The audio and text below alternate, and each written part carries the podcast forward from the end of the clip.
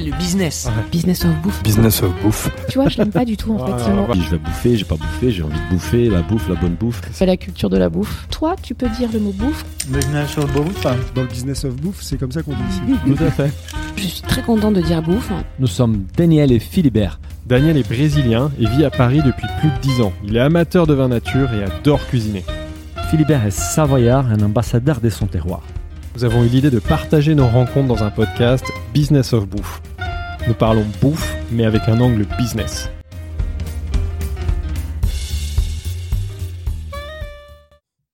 Bonjour à tous, bienvenue dans ce nouvel épisode de Business of Bouffe. Je suis comme d'habitude avec mon associé Daniel, qui se passionne pour l'histoire de la bouffe. Bonjour Daniel. Bonjour Philibert.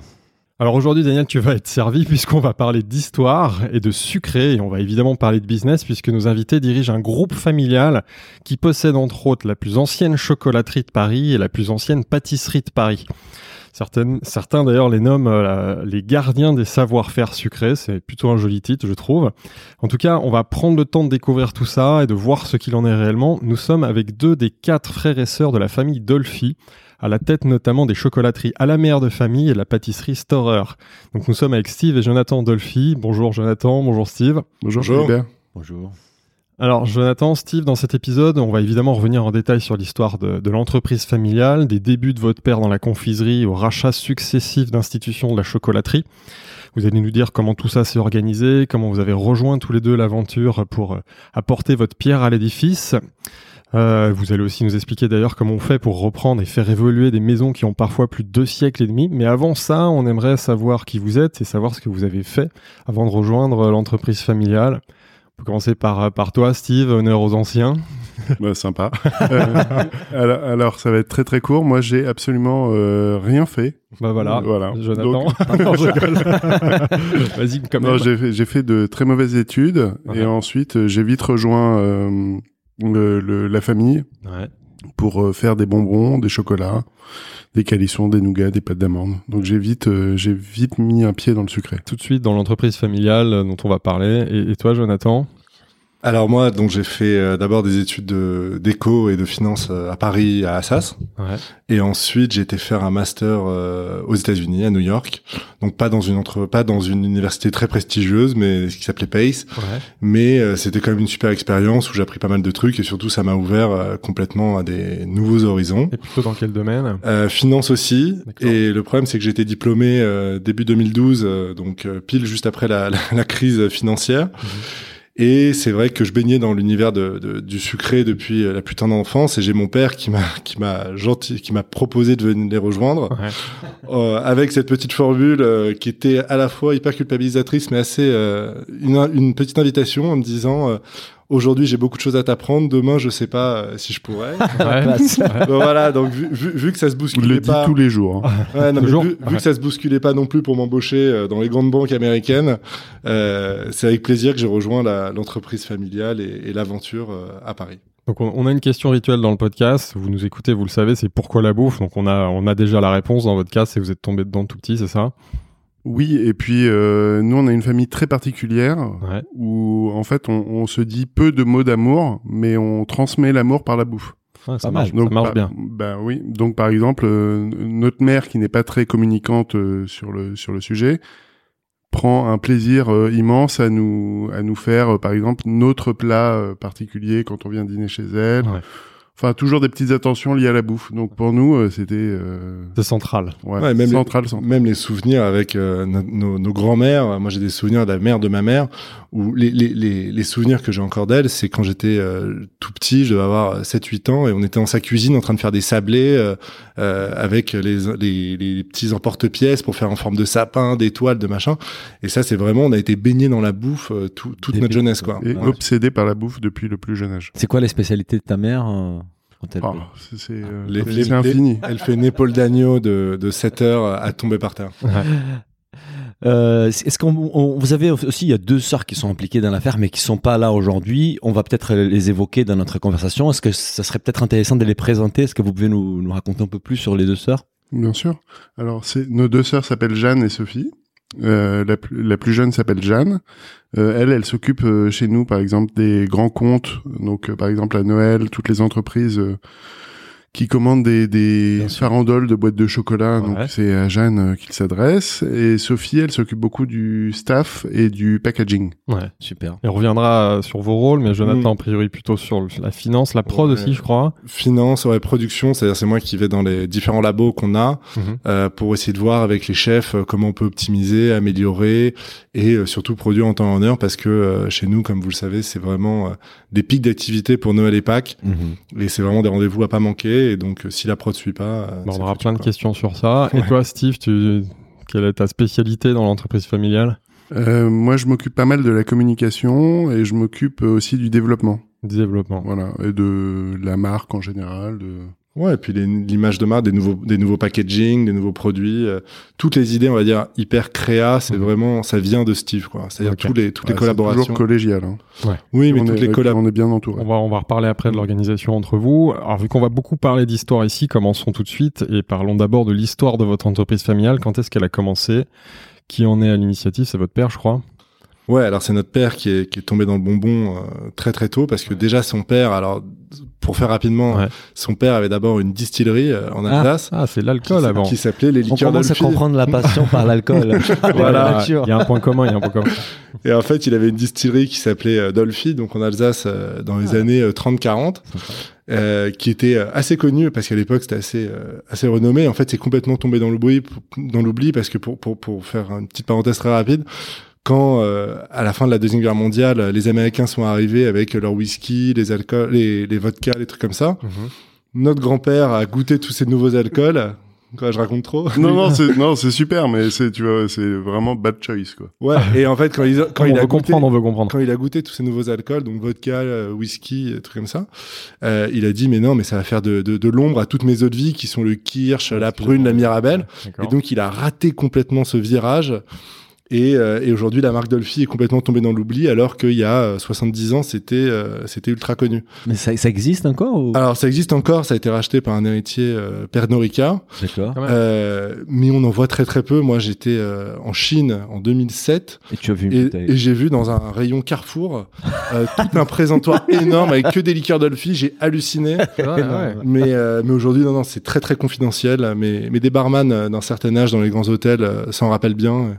Et Et c'est toujours Dont sympathique. la hein. liqueur de fraises des bois qui était un peu le fer de lance. euh. Ouais. Liqueur de fraises des bois. Ouais. c'est intéressant. C'est des- pas mal, mais on n'est pas à l'abri que ça revienne. hein. Ouais, il y a une Ouais, piste- mais il y a toute une mode des nouveaux. C'est clair, Ouais. c'est très intéressant les nouveaux, nouveaux spiritueux comme ça. Bah, il y a certainement une piste de rachat, de développement, de commanding, on y reviendra. Bah, là, vous avez développé une expertise. De... Ça, on commence à, à être bon. Donc d'abord l'alcool, le grand-père, D'abord et- et l'alcool, le père, euh, l'alcool aussi Non. Bah, non, alors mon père, il a jamais bossé dans l'alcool. Mhm.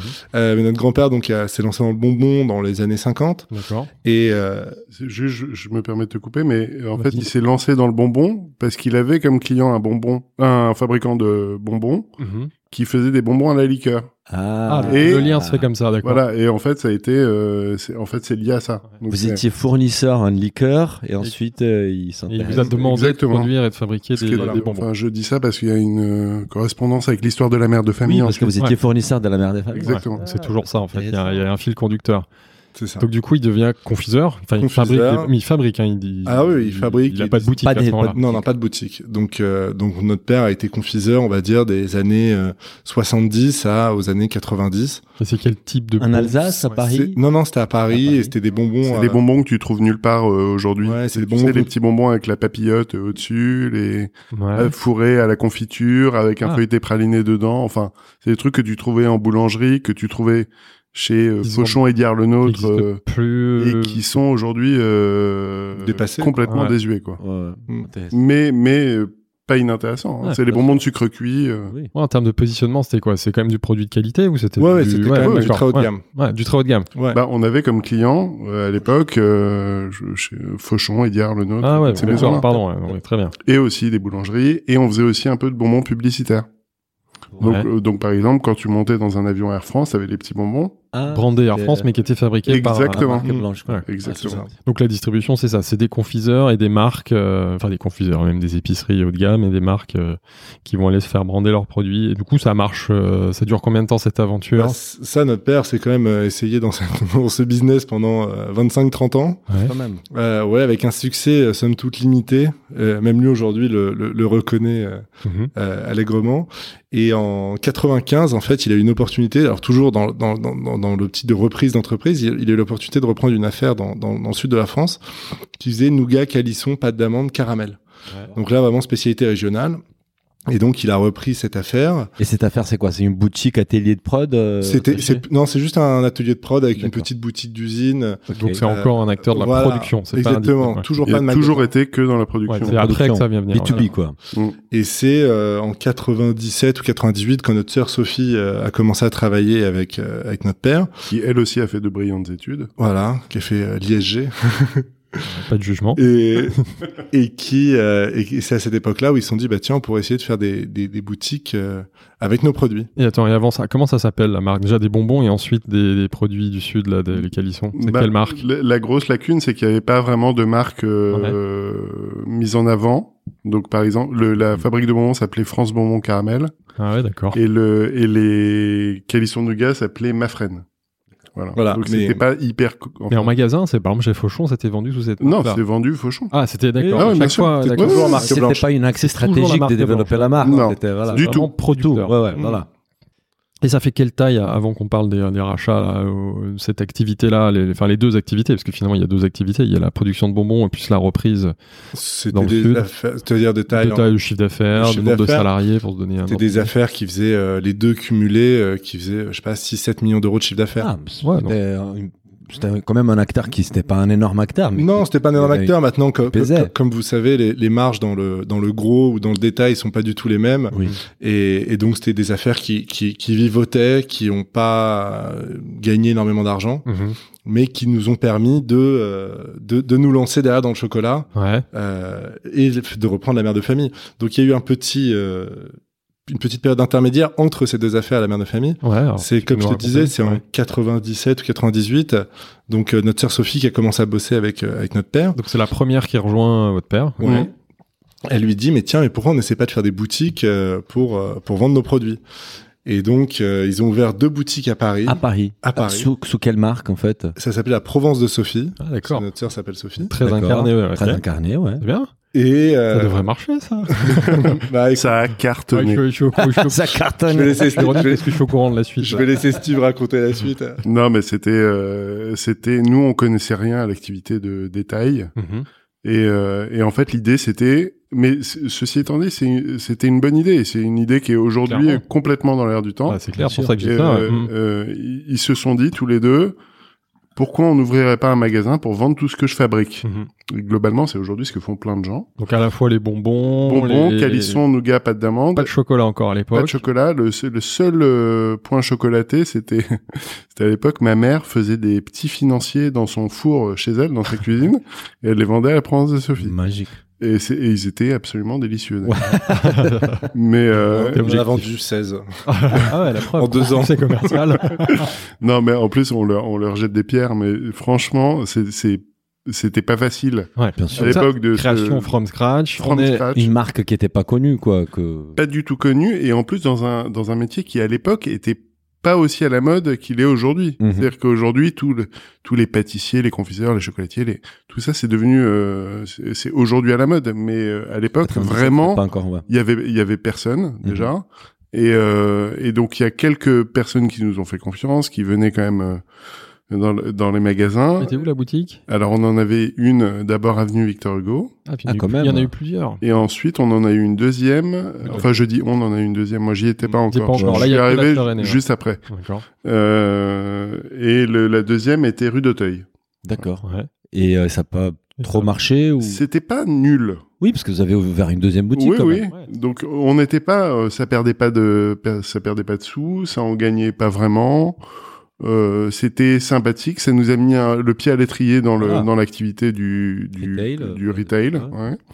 Euh, C'était euh, c'était une expérience intéressante, mais pas très lucrative. Justement, qu'est- qu'est-ce qu'elle vous a appris cette expériérience euh D'abord, elle nous a appris euh, les stocks de boîtes qu'il faut faire attention quand tu achètes des boîtes Ouais. parce que Ça acheté trop parce que euh, à un moment euh, Sophie et, et Étienne ont acheté des, des boîtes la Provence, brandées la Provence de Sophie Mhm. et je pense qu'ils en ont acheté à l'époque euh, 10 000 à la taille sur 5 cinq, euh, tailles et je pense qu'ils ont eu du stock pour 10 ans. pour 10 On ans. en a repassé. Il y a, il y a encore trois ans ou quatre ans, j'en ai vu dans une de nos boutiques des, des packaging euh, marqués la, la Provence de Sophie. ouais. Parce qu'on était, parce que vu que c'était une affaire qui, qui gagnait pas beaucoup d'argent, on était euh, traumatisés. Enfin, ils étaient traumatisés. Et donc, on pouvait pas se permettre de jeter euh, Mhm. des packaging qu'on avait, qu'on avait achetés. Ouais. Donc, on les a passés euh, 20 ans après, quoi. C'est vraiment, euh, dans des, dans des magasins qui n'avaient rien, plus rien à voir avec la Provence de Sophie. Mais moi, on avait une responsable qui était assez sympa, c'était en province. Et euh, elle disait, mais moi, je les passer, vous Qui inquiétez pas. s'appelait Sophie d'ailleurs. Non, mais elle mettait pas des gâcher. confitures dedans et, Bah, et ça se c'est- vendait. nous, on n'a jamais jeté de packaging. Hein. Ça n'a jamais été notre. On finit toujours euh, la série avant d'en commencer une autre. Et, et- et chez vous, les packaging prend une place importante quand même, parce que les, les, les produits ils sont dans des packaging, c'est joli, c'est bien imaginé. Mm. Et, et comment on, on arrive au rachat? Qu'est-ce que, Est-ce que je- on saute des étapes ou la prochaine étape, c'est vraiment les Non, rachats non. de la mère des familles? Non, je crois qu'il y a un rachat avant. En fait, en fait Ouais. non, c'est ce qui, ce qui est le, le, le, jump entre la Provence Sophie et la mère de famille, c'est qu'à Noël, ce que Steve a pas raconté, c'est que tous les clients venaient à la Provence Sophie et disaient mais vous avez pas du chocolat? Et nous on répondait bah non, on n'a pas, on n'a pas. Surtout à Noël et pas Voilà, à Noël. Et, et donc au bout de quelques mois, euh, notre père et Sophie ont commencé à se dire, faut peut-être qu'on se penche sur le chocolat parce que c'est ça qui plaît. En fait, c'était conceptuel. On a ouvert les premières chocolateries sans Sans chocolat. chocolat. Et, et donc c'est là, Très précurseur. Ce qui est bien, c'est que vous avez pivoté assez rapidement.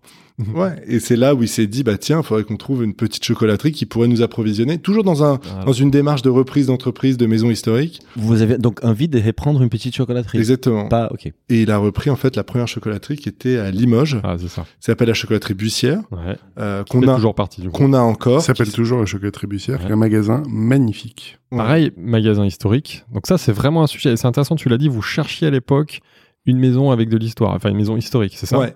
Ouais. C'est l'opportunité ou c'était vraiment un besoin d'avoir une maison qui a... Qui a- un peu un peu les deux. Honnêtement, c'était un petit peu les deux. On n'était pas encore vraiment dans le dans la, dans la démarche historique, donc c'était plus l'opportunité de retrouver une chocolaterie qui pouvait nous fournir des chocolats euh, Ouais. de qualité. Euh, donc pour te la faire courte, on a repris la chocolaterie Bussière, Qui était boutique, atelier de qui production. était boutique avec un petit atelier dans la boutique, donc à Limoges. Mhm. et qui a commencé à nous fournir donc des, des chocolats dans nos boutiques. Et euh, très vite, on s'est dit, bon, les chocolats euh, de, de, de Limoges ne sont pas euh, ultra, ultra qualitatifs. On, on pas pouvait mal. faire mieux. Ouais, mais on Ouais. pouvait faire mieux. S'il fait la grimace là. Non, non, parce que non, mais ils, ils étaient pas mal, mais on- on- en effet, on pouvait faire mieux. Et raison. juste une petite question, et cette boutique-là, vous l'opérez aussi à Limoges? Ah oui, on l'opère, bien Parce que là, c'est une reprise. Là, vous Voilà. reprenez, c'est quoi C'est la un, un dépôt de bilan C'est- Non, c'est un rachat de non, fonds un départ en retraite. à la retraite. Donc là, vous récupérez euh, la boutique, les stocks, le personnel. Et vous- Savoir-faire. Vas-y. Non, mais je, je, je t'en prie, t'es bien lancé là. Et donc après, donc on cherche, voilà, on se dit bon, les chocolats sont bons, mais pour être meilleurs. Donc là, on se dit bah toujours pareil, on va reprendre une petite fabrique de, de chocolat. On- en fait, on avait un chef chocolatier à Limoges et on lui dit franchement, vos chocolats sont super, mais je pense qu'on pourrait euh, un peu augmenter la qualité. Est-ce que vous voulez pas commencer à regarder d'autres euh, d'autres chocolateries pour voir si on peut apprendre euh, d'autres chocolateries? Et à un moment, euh, le mec hyper euh, humble et, euh, et finalement à qui on doit beaucoup Ouais, euh, nous dit écoutez, il y a une fabrique à côté de Tours D'accord. qui fabrique des chocolats qui sont délicieux. Ah, donc on n'est pas encore à la mère de famille, c'est encore Non. une autre étape, ouais, d'accord. qui sont délicieux. Enfin, c'est à, à peu près concomitant. En même temps, ouais. Et euh, année 2000, c'est ça? oui, un peu avant 99-2000. 2019. Et qui dit donc les chocolats sont très très bons. Et vous le croirez ou non, en plus la fabrique est à vendre. Donc le mec finalement se tire une. chocolatier à Limoges qui Ouais. vous a finalement trouvé le. Ouais, qui est- c'est vraiment génial. Ouais, qui est d'ailleurs aujourd'hui toujours, on y reviendra, votre site de production, si je crois. Oui, J'ai bien tout à compris, fait. ouais. Et du coup, euh, et du coup, on reprend cette fabrique euh, de- Tour. à côté de Tours, à Saint-Avertin très exactement, Mhm. qui s'appelle la chocolaterie Ménard. Mhm. et, euh, et dans laquelle on fabrique euh, des chocolats qui sont meilleurs que ceux de Limoges. Donc petit à petit, le chef chocolatier euh, est transféré euh, à la fabrique Ouais. et euh, on fabrique finalement tous les chocolats à, à Saint-Avertin. Vous fermez l'atelier à Limoges. Le, le- dans l'arrière-boutique Ouais. qui, qui Aujourd'hui, les, les, les normes d'hygiène et les normes de Ouais. fabrication ont beaucoup évolué. On peut plus tra- on peut plus produire dans une arrière-boutique. Il faut faire beaucoup, beaucoup, beaucoup de travaux pour être aux normes. Donc autant partir sur un labo euh, neuf. Et là- Vas-y. Non, et donc du coup, cette, cette, cette, euh, cet atelier de production, c'est là où vous commencez à produire les chocolats pour la boutique. Et comment vous arrivez à, à racheter la mère des familles? Vous avez, vous avez devenu euh, fournisseur, vous êtes devenu fournisseur de la mère des familles? Alors, Vous étiez déjà? Alors au, au début, cette fabrique euh, fabriquait pour un gros magasin à Tours D'accord. et pour pas mal de petits clients. Mhm. Mais des clients meilleurs ouvriers de France, des, des clients assez qualitatifs. Sous leur, des- la marque des magasins En marque ou- blanche, En ouais. marque blanche. en marque encore, blanche ouais. toujours. Et en fait, on s'est dit, on n'a pas envie de retomber dans un métier où on devient fou- fournisseur et machin, tout ça. On n'a pas envie d'avoir de clients. On n'a pas envie de s'embêter avec les trucs de compta et tout ça. On va essayer de grossir. Non, mais c'est vrai. On va essayer de grossir. C'est une autre compta après, sinon. Oui. Ouais, ouais. je vois Jonathan Oui, qui- oui, oui. Non, c'est vrai. Mais vous, non, mais moi, je... vous vouliez aller au, au client final et capter toute la valeur, quoi. Alors, oui, Exactement. on voulait, c'est ça. Et du coup, on s'est dit comment faire? On va augmenter le nombre de nos magasins Mhm. pour réduire le nombre de nos clients. Parce qu'à ce moment-là, de magasin, il y en a qu'un, c'est à Limoges. Il y en a un à Limoges et oui, je Il y a un petit que- magasin d'usine à, à Tours dans À la Tours, fabrique. ouais, ouais. à Saint-Avertin qui existe toujours. Et ensuite, Et ensuite, donc c'est là où on, de- on était, euh, on devient fournisseur de la mère de famille, euh, qui était euh, qui était tenue par un couple, Ouais. euh, les neveux, Mhm. euh, donc dans le 9e rue du Faubourg Montmartre. Et c'est là où, au bout de on doit beaucoup aussi. Ouais. C'est là où, au bout de quelques mois, Monsieur Neveu euh, vient nous voir et nous dit "Écoutez, voilà, euh, moi je suis fatigué, j'ai envie de partir à la retraite, ma femme aussi. Est-ce que vous seriez intéressé par la mère de famille? Et, et ma fille Nadège ne veut pas reprendre. Ah, la fille Ouais, voulait et pas. sa fille ne voulait pas. Ouais, parce que souvent, la mère des familles, j'écoutais des, des interviews, c'est- toujours des histoires des familles, en fait, qui seraient prêtes. Ouais, justement, je trouvais ça intéressant. Est-ce que, avant de reparler du rachat, est-ce que vous pourriez revenir sur l'histoire de la mère de famille? Parce que déjà, cette date de création est. Teasing, teasing, là. Dans la mère de famille, c'est euh, une chocolaterie qui a été créée en 1761 au 35 rue du Faubourg Montmartre à. Paris. Donc, c'est vraiment la plus vieille chocolaterie. C'est la euh, plus ancienne chocolaterie Vous me l'avez dit, donc je le répète, hein, mais Mm. je l'ai pas vérifié, mais c'est vrai. Ah bah oui, vous Ouais, pouvez vérifier. Euh, en, l'occurrence, c'est- un des rares magasins à Paris qui n'a pas changé d'activité et de nom depuis sa date de création en 1761, donc pré-révolution. Voilà, c'est ça. Ce fou. Je réalisais hier soir, c'est on est avant la révolution. Ouais, c'est vraiment un autre monde, quoi. C'est fou. Et déjà Et là, on- cette adresse. Et déjà, ouais. et ça n'a pas bougé d'endroit. C'est ça qui est dingue. Aujourd'hui, il y a plein de magasins à Paris qui ont des très belles enseignes et qui font une activité différente de ce qu'elles faisaient à l'époque. Nous, on fait partie des rares à avoir. euh, La même activité depuis le début. C'était ouais. vraiment déjà, une- c'était une chocolaterie chocolaterie ou avant c'était. Alors, Ouais. on- au dé- en 1761, il y avait très peu de chocolat. Bien sûr. Et on commence à faire des... Enfin là, on fait des recherches et a priori, on faisait déjà du chocolat en 1761. Donc on faisait partie était- des rares. euh, Ouais. Ouais. Les premiers chocolats, ouais. Exactement. Et c'est quoi les grandes étapes ensuite entre 1761 et. Alors ça, tout- et- ça, et la famille Dolphy. Alors il y a eu euh, Marie-Adélaïde Brideau qui a été euh, la mère de famille incarnée, qui avait quatre enfants, qui était veuve, qui a repris ce qui a repris son ce magasin et qui en a fait euh, qui en a fait un magasin incontournable à Paris. C'est elle la mère de famille. Ça s'appelle la mère de Mais famille. ça c'est- s'appelait pas la mère des familles quand elle Si, était à ça, la tête. ça s'appelait ça s'appelait déjà la mère de famille Ah, avant, mais c'est elle qui l'a vraiment incarné et qui a été euh, euh, mise en avant par euh, alors j'ai j'ai complètement oublié son nom, mais un critique euh, gastro qui pourrait être apparenté euh, aujourd'hui à un François-Régis Gaudry de l'époque. On salue. On Ouais. salue. Euh, et qui euh, donc qui a mis en avant cette femme avec ses quatre enfants déjà à l'époque Ouais. et qui a repris ce magasin qui en a qui lui a donné des lettres de noblesse. D'accord. Et euh, ce qui est assez drôle, c'est que déjà à l'époque, il y avait quatre enfants. Ah. Ah, comme L'histoire se répète. Ouais, c'est- L'histoire se répète. Donc, et long story short, donc nous, on a la possibilité de de reprendre ce, ce magasin en 2000. 2000, ouais. Et donc nous, à C'est les l'époque, propriétaires de l'époque, euh, les- Monsieur Neveu, qui part en retraite et il vous appelle. exactement, dont, et dont on était fournisseur.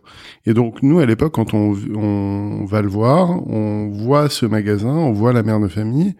Et on n'a aucune idée derrière la tête. On trouve que c'est vraiment un magnifique magasin. On est ravi de, de pouvoir participer à, à- au, au patrimoine euh, sucré euh, français. Enfin, on, on sent que c'est quelque chose de particulier, mais on se dit pas, euh, on va en ouvrir d'autres. C'est vraiment pas du tout euh, le sujet à ce moment-là.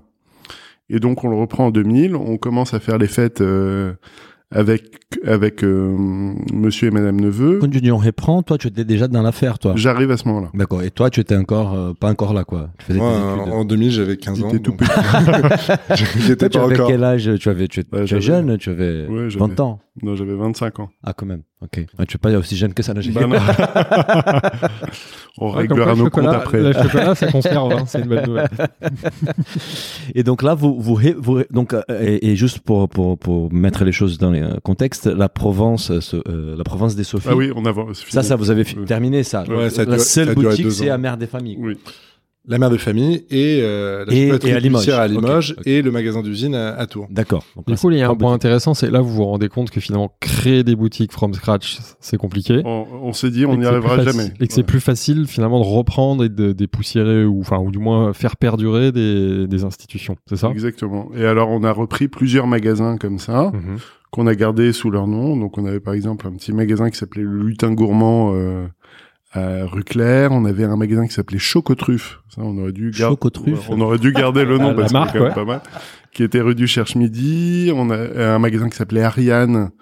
Euh, qui s'appelait Rue qui rue Legendre. Enfin, on a on a repris racheté plein de trucs à on a Paris. repris là, quelques petits magasins à Paris. que j'avais noté. Et vous rebrandez à chaque fois un Non, de Famille jamais. Ah, vous gardez On euh, garde. la marque. Et on garde et on et on met nos chocolats, on met euh, nos calissons, nos pâtes d'amande, nos bonbons. Mais qu'est-ce Juste que ça existe encore, Chocotruffe Non. Alors non, parce que Ah. au bout d'un moment, euh, on s'est dit, Toujours, on en revient au packaging, aux séries de 10 000 pièces. Ah, parce que vous aviez des packaging pour chaque marque. Bah oui. Ouais. oui. Ah ouais. un moment, ouais. Et, et, c'est même pas qu'une histoire de packaging, on s'est dit quand même, au fur et à mesure, euh, quand on arrivait à la mère de famille euh, le matin, qu'on ouvrait le rideau, qu'on arrivait dans ce magasin qui est euh, qui est incroyable et qui a une âme euh, Classé monument historique. Ouais. euh, qui est fabuleux, on, on- petit à petit, on s'est dit, mais finalement, les gens qui vont euh, chez Chocotruffe, Mhm. rue du Cherche-Midi, connaissent pas forcément la mère de famille. C'est mêmes a- produits, mais pas la même expérience. Exactement. quoi, même- Et on avait envie de euh, de de dévoiler, enfin de, de montrer aux gens euh, ce, Mhm. ce qu'on savait faire à la mère de famille. Et même les efforts des communications, des marketing sont dilués parce qu'à chaque fois il y a une marque différente qui porte le même produit. quoi. Complètement. Si on revient à la. à la- Et donc ah, juste une question. Et là vous rebrandez, vous faites quoi? Vous vous rebrandez un mère des familles Alors, Vous le- fermez ces boutiques là Le, le- la première chose qu'on a faite déjà, c'est on a repris un magasin euh, rue Jouffroy d'Aban, qui était un magasin De euh, Beauvais-Galais. de Beauvais-Galais. De Beauvais-Galais, qui est une marque qui existe encore aujourd'hui. Et donc là, quand on a repris ce magasin-là, on n'a pas eu le choix. On a été obligé de le changer de nom. Bien sûr. Et du coup, on l'a appelé à la mère de famille. D'accord. Donc ça, c'est le premier magasin. C'est le premier magasin qu'on a appelé à la mère de C'est la famille. première création depuis d'ailleurs Ouais. 1761. Exactement. de C'est pour ça que dans notre euh, jargon, quand on parle entre nous en famille, on appelle ça MF2, mère de famille numéro 2. C'est le numéro 2. Et du coup, euh, du coup, on a repris ce euh, on a changé l'enseigne de ce magasin et on a commencé à mettre les mêmes packaging euh, rue du Faubourg Montmartre et rue Jouffroy d'Aban. On s'est rendu compte étonnamment qu'il y avait des gens rue Jouffroy d'Aban qui connaissaient notre magasin Bien du sûr. 9e. Mhm. Bah bien sûr, nous à l'époque, euh, on n'était pas, euh, on n'était pas confiant, confiant, on savait pas. Ouais. Et à 20 ans, je sais pas. Aujourd'hui, c'est c'est ça me semble évident, mais peut-être à l'époque. Bah, c'était la première fois depuis 1761 Qu'il y que une la mère de famille boutique, ouvre une succursale. En fait, ce qui, est intéressant de dire aussi, c'est que la mère de famille euh, rue du Faubourg Montmartre, qui est la plus ancienne, mais qui est aussi une de nos plus grandes en, en termes de superficie, Mhm. quand on rentre dans la mère de famille, c'est un peu comme si on rentrait dans une caverne d'Alibaba. Ouais. C'est-à-dire, vous voyez, quand vous rentrez chez un chocolatier, chez nos confrères, euh, aujourd'hui c'est de plus en plus épuré, il y a une gamme euh, plutôt courte, euh, que ce soit en chocolat, qu'en confiserie et autres. Mhm. Et c'est vrai que la mère de famille, nous à l'époque, on l'a repris. Alors ils vendaient euh, tout et n'importe quoi. Il y avait vraiment du chocolat, euh, des, des, des nougats, des calissons, des pâtes d'amande. Il y avait, je sais pas, peut-être euh, 50 sortes de bonbons différents. Euh, il y avait des babas en bocaux, il y avait du, des terrines de foie gras. Enfin, alors Il y a de l'abondance, c'est de avait- l'abondance. Voilà, il y avait- vraiment, c'était euh, gigantesque. Donc on a on a recentré un petit peu la gamme. On a sorti euh, pas, pas mal de salé Et pour ouais. pas sortir. On a sorti d'ailleurs l'intégralité du salé. C'est que du sucré. ouais. Mais, mais encore aujourd'hui, quand vous rentrez dans une mère de famille, ce qui est sympathique, c'est que c'est pas euh, quoi Non, c'est rentré dans une mère de famille qui me fait rire, pardon. On, Ouais, va, on, on va, on, va, on va pas couper, mais quand vous rentrez dans une de nos boutiques, ce qui est sympa, c'est qu'il n'y a pas qu'une banque à chocolat avec euh, 30 ou 40 bonbons de chocolat différents. C'est il y a tous les mendiants, les florentins, les grignotines, les orangettes, les citronnettes, les gingembrettes, euh, les croques télé. Et ça, tu- vous voyez des, des, des, des confiseries chocolatées comme ça. On en a, je sais pas, peut-être 100 des différents. il y a une vraie, il y a une Il grande y a une vraie diversité. opulence Ouais. et une diversité. Donc aussi bien en termes de produits chocolatés qu'en termes de produits de, de confiserie. Oui, Et, et je trouve qu'aujourd'hui, c'est vraiment ça qui nous différencie euh, de, de, de nos confrères. bien sûr. Euh, et donc, c'est ça aussi qu'on voulait que nos clients retrouvent dans les autres boutiques. Mhm. Et donc, aujourd'hui, même quand vous allez à Limoges, euh, dans notre chocolaterie Bussière, Mhm. vous avez le même assortiment que, que la chocolatière. Euh, que, pardon, que, que la la mère mère de famille. Sous une autre marque, par contre. Et moi, je vous avais pas changé la marque. euh, Alors, Bah, nous, on de va, la pas, on va pas raser l'histoire de ce magasin. Ouais. Très bien. C'est un, peu une- votre ADN, c'est pour comprendre aussi votre approche. Ça veut dire que vous protégez énormément ces, ces savoir-faire, ces marques Bah, historiques. par, par exemple, alors dans, dans, aujourd'hui dans les boutiques qu'on a repris euh, en province, on a eu la chance de reprendre il y a quelques années le, le Négus à Nevers, Oui. qui est une confiserie euh, vraiment une institution à, à Nevers, tout simplement parce que la mère de famille était cliente du Négus.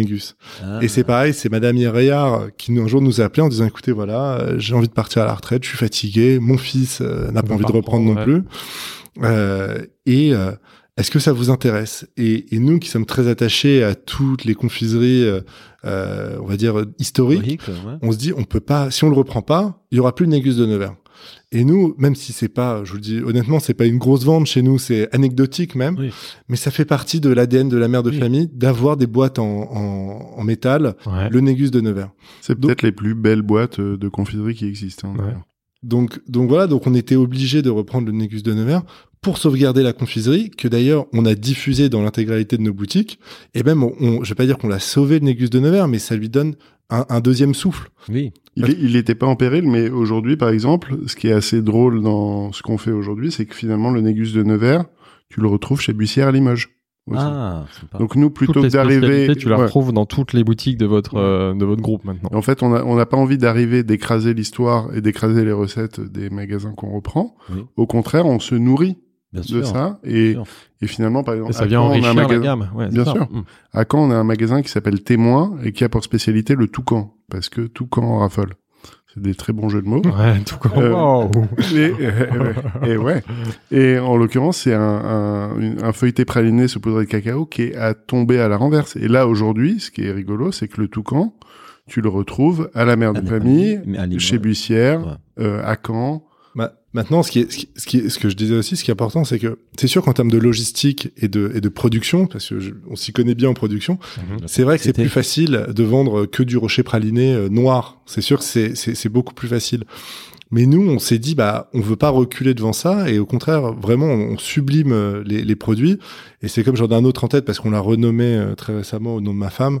On avait, on avait un chocolat euh, à Deauville dans une boutique qu'on a repris qui s'appelle le Duc de Morny, qui s'appelle encore le. Duc de Morny, qui s'appelait le, le, le Caracrousti. Euh, qui est euh, un praliné euh, feuilleté noisette avec un caramel coulant saupoudré de riz soufflé enrobé de chocolat. Ouais. Mal ça. Et depuis, ça. et depuis euh, là, enfin, je, je crois que ça arrive même début d'année prochaine. On l'a renommé le Kira Krusty parce que ma femme s'appelle Kira. Et on va la, on va le retrouver dans toutes nos boutiques. Ouais. Et c'est un chocolat à tomber par terre. Alors bien sûr en prod, euh, il, il râle un petit peu parce qu'il dit oui, mais bon, il y a le praliné feuilleté, euh, euh, la ganache caramel, plus le riz soufflé, donc il y a beaucoup plus d'étapes que sur un, un chocolat traditionnel. Mais on a dit, bah non, mais il est mortel, il est à tomber par terre, on, on le met partout. Il faut protéger ses patrimoines de la gastronomie française. Exactement. Justement, je voudrais, je voudrais revenir au moment du rachat de la mère de famille. Qui, quelle est votre vision à ce moment-là? Enfin, Qu'est-ce que vous pensez apporter à cette maison-là? Comment vous analysez euh, les forces, les faiblesses? Qu'est-ce que vous voulez garder? Qu'est-ce que vous voulez bouger? Tu parlais de la gamme tout à l'heure, mais est-ce qu'il y a... Est-ce que vous avez cette approche-là ou c'est 100% opportuniste Vous, vous le récupérez, vous Euh, je- continuez Moi, j'aimerais, tellement te Ouais. dire qu'on avait une vision à 10 ans. Non, mais ouais, ou même votre impression à ce moment-là de se dire, Non, bah, voilà, nous, ce qu'on va amener à cette institution, on va, est-ce qu'on va la Nous, dépoussiérer on- va... Nous, on sent qu'on nous confie un temple Ouais, et on est euh, hyper heureux de conserver. de le conserver. Ouais. Et Ouais, on n'a pas, Ouais. on a- on n'a pas bougé pendant longtemps. Hein. C'est-à-dire, on n'a pas touché à la gamme de la mère de famille Bah, je- pendant des un années. petit peu comme tu, Jonathan disait, vous avez viré des, les- le salé, Oui, des mais on a, mis, comme ça. on, a mis, on a mis 10 ans. à Ouais, faire. Ah ça. oui, on a mis beaucoup de temps encore pour des le faire. sardines en boîte il y a 10 ans euh, dans la Bien sûr. Et donc, et, oui, oui, on a, on- en fait, on s'est dit, on nous confie un temple, on a, il faut surtout Ça- pas euh, toucher, quoi. peu- pas toucher au. Ça au- responsabilise, c'est pesant, il y a le poids de l'histoire. Vous, êtes- vous êtes bien pas sûr. du tout dans une logique de on va, on Ah va non. garder ce qui marche En et fait- on va virer En fait, aujourd'hui, aujourd'hui, il y a des gars qui, qui viennent avec un background marketing très fort, qui disent Ouais. voilà, on va prendre une marque, on va la développer. Mhm. marque on, un peu connaît, endormie. on en connaît. Non, mais même dans, dans la bouffe, ou même dans la mode, des gars qui prennent des marques endormies et qui ont vraiment un, un plan à 5 ou 10 ans de, de, de, de- de développement. Et qui veulent Et- dépoussiérer voilà. à la fois le produit, l'expérience, euh, la marque. Et nous, très honnêtement, il n'y avait pas du tout ça. C'était vraiment, on a appris euh, le, le- le- le commerce de détail en plus avec la mère de famille. Et c'est comme disait Steve, c'est quand on a transformé euh, la boutique de Beauvais-Galais en mère de famille, où là on s'est dit, bah tiens, en fait la boutique de Beauvais-Galais faisait un certain chiffre d'affaires, et le fait d'apporter l'univers mère de famille, la diversité des produits et cette touche d'histoire aussi, parce que alors c'est là où Steve est très très fort, parce que Steve, Ah, ça C'est- commence, ouais, ça ouais. commence là. non, parce que c'est ils On va se faire des câlins c'est c'est Steve qui fait euh, toutes les rénovations de nos boutiques, euh, tous les travaux. Et, et il a jamais voulu faire euh, du vieux avec du neuf. Euh, pareil, il y a certaines maisons qui, qui peuvent faire euh, un peu toc quand on rentre dedans. Euh, et Steve s'est toujours refusé à faire ça. Par exemple, quand il refait une boutique, alors là, je veux vraiment lui jeter des fleurs. Euh, quand il fait une enseigne euh, à la mère de famille en lettres d'Odane à feuille d'or à la main Ouais. sur euh, sur un verre églomisé noir, euh, il veut pas transiger là-dessus. Et aujourd'hui, il y a des process beaucoup plus faciles. Et ben non, il travaille avec le seul artisan de France euh, qui, fait encore ça, qui, qui est intravaillable. Je, je le salue aujourd'hui. non, mais il le sait. Et, Et pourtant, t'es le financier, toi. ouais, non mais non mais C'est c'est qu'à un moment, tu dois lui dire, attends, tu déconnes là. non non mais c'est c'est très compliqué. Mais bon, Ouais. c'est c'est le c'est le prix à payer pour avoir une. Et puis pour maintenir cette tradition. Donc vous êtes vraiment dans une logique de conservation, de continuité. euh. Complètement. On, on va parler de la marque et de la boutique, de l'expérience, mais j'écoutais aussi un autre entretien où tu disais que, que Steve il préfère se couper une jambe que ch- toucher à la- à l'amé- à l'aménagement de la boutique à mère des familles. En fait, faut garder ces côtés très historiques de la boutique, quoi. Bah moi je peux te le dire parce que tout le mois de décembre euh, je suis dans la boutique historique euh, derrière la caisse euh, à avoir défilé tous les clients euh, toute la journée. Il faut voir le nombre de personnes qui me demandent de prendre en photo la boutique, qui me demandent si euh, C'est votre force, c'est clair. si les vieux, capital. inter- les vieux interrupteurs en laiton qui sont derrière la caisse euh, marchent encore. Euh, J'ai montré encore hier à une cliente, euh, il y, a, il y a un tuyau euh, dans lequel tu peux parler euh, dans la caisse pour euh, parler à la, la- Monsieur Neveu parler à sa femme qui était à l'étage Ouais. euh, via ce tuyau. Ça, euh, vous l'avez laissé. mais ça on l'a laissé. Donc, génial, Mais- c'est génial. C'est le patrimoine, ouais, Bah, bien sûr. on, on l'a pas laissé intentionnellement en se disant euh, ça fait euh, décor Disney tout ça, mais on, mais c'est un C'est un témoignage de. Bah, c'est de- fou. de- Et C'est puis- comme un musée vivant euh, Et c'est- qui c'est témoigne du patrimoine sucré de Paris des deux derniers siècles. Mm. oui, et c'est c'est très compliqué de reprendre une maison comme ça parce que tu sais que avant elle, euh, enfin avant nous pour cette maison il y avait quelqu'un d'autre et après nous il, Certainement. Il y aura- il y aura sans doute quelqu'un d'autre. souhaite, Elle va peut-être perdurer encore plusieurs siècles. Bah, je, je vois pas pourquoi ça s'arrêterait. Hein. Juste une question par rapport à la production, on va en parler plus en détail plus tard, mais euh, quand vous rachetez par exemple l'activité à Deauville ou à Nevers, la production, vous la transférez à Tours en fait, vous la centralisez à Tours. Ça dépend des, des différentes maisons, mais en l'occurrence, quand je prends Deauville, euh, c'était un couple donc qui tenait la boutique et qui avait un chocolatier qui travaillait avec eux. Donc c'était vraiment une petite équipe avec des apprentis, euh, des. CAP. Donc c'était pas, c'était pas une grosse une grosse équipe. Et en l'occurrence, quand on a repris, il y a juste un chocolatier qui voulait rester. Alors nous, ce qu'on fait la plupart du temps, parce qu'on on, on est aussi pour sauvegarder les emplois et on veut pas du tout se, se comporter comme euh, comme euh, le méchant patron qu'on peut imaginer, on lui on lui a proposé de venir travailler dans notre labo. Touraine parce que c'est Ouais. plus logique euh, Mhm. pour nous. Et lui, alors la plupart du temps, les, les- les chocolatiers trouvent ça intéressant parce que c'est des challenges nouveaux aussi, parce qu'ils arrivent sur une équipe un petit peu plus importante, des produits beaucoup plus variés. Bien sûr. Et lui, en l'occurrence, ce, ce chocolatier que je salue aussi s'il nous écoute, Mhm. euh, n'a jamais voulu bouger. Ouais. Et on lui a dit, on lui a ouais, dit bon d'accord, euh, il vous reste, il vous reste combien de temps avant la retraite? Et Je crois qu'il avait trois ou quatre ans. Et on l'a gardé. Bah, il était toujours dans le sous-sol de la boutique à faire ses chocolats. Donc il faisait quelques spécialités pour la boutique. Il travaillait pas. encore fait en local, mais l'immense majorité local. était fait euh, Voilà, et c'est- justement lui qui faisait le fameux euh, Caracrousti, D'accord. euh, qu'on connaissait un peu, mais on- c'est vrai qu'on n'était pas euh, transcendé à l'époque. Et c'est quand euh, il est parti à la retraite, donc on a repris la production qu'on a remis dans, dans nos ateliers. Et c'est là où nos chocolatiers ont un peu twisté toutes euh, les Alors, recettes je- qui étaient un peu. J'espère qu'il écoute pas parce que là il va moins de comprendre. Non, mais non, mais il les a. il- il- vous savez, on a on a des chocolats ou des produits chez Ouais. nous qui, qui mériteraient peut-être d'être modernisés un, petit peu. ouais.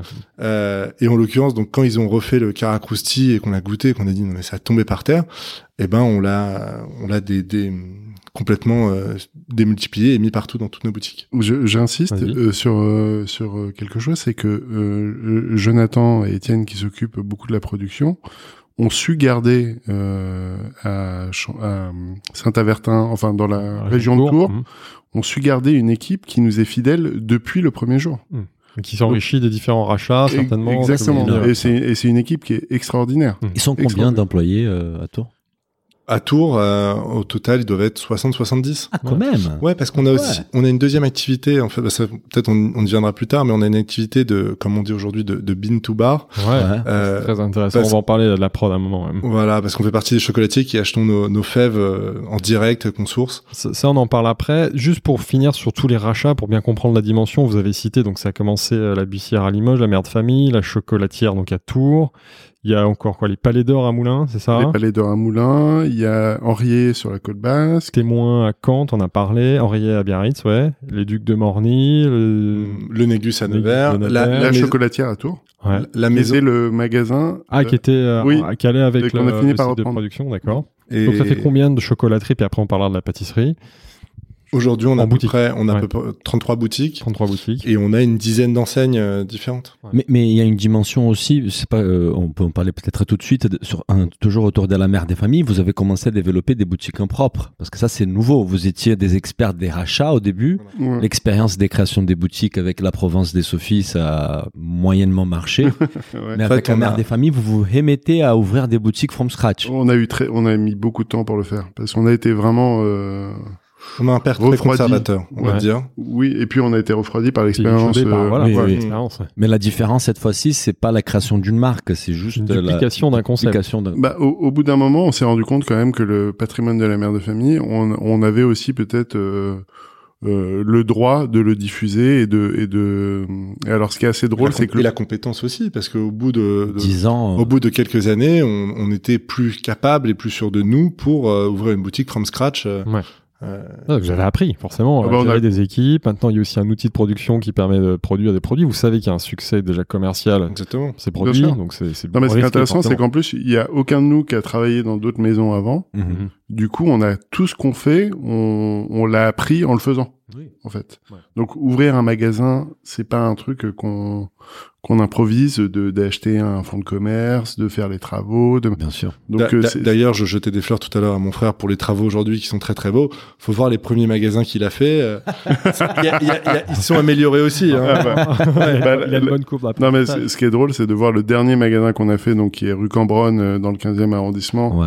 Qui franchement, euh, on, on en est tous un peu fiers parce que c'est c'est le fruit de tout l'apprentissage qu'on a eu pendant 20 20 ans, quoi. et, et de voir le premier magasin qu'on a fait. Donc là, je salue ma psychanalyste. Euh, le, le- le- premier, ma- à l'inviter d'ailleurs. Ça fera un beau duo d'ailleurs. je suis pas sûr que c'est une bonne idée. Euh, le, le premier magasin qu'on a ouvert, on l'a ouvert en bas de chez ma mère. Ah. vraiment presque au pied de son immeuble. Là, il y a un vrai sujet en effet. Tu peux t'allonger. Euh, et, et en l'occurrence, donc ce magasin qui est rue de la Pompe euh, dans le 16e arrondissement, euh, on l'a ouvert euh, assez tard finalement par rapport au. Je, je suis nul pour les pour les années, mais Ouais.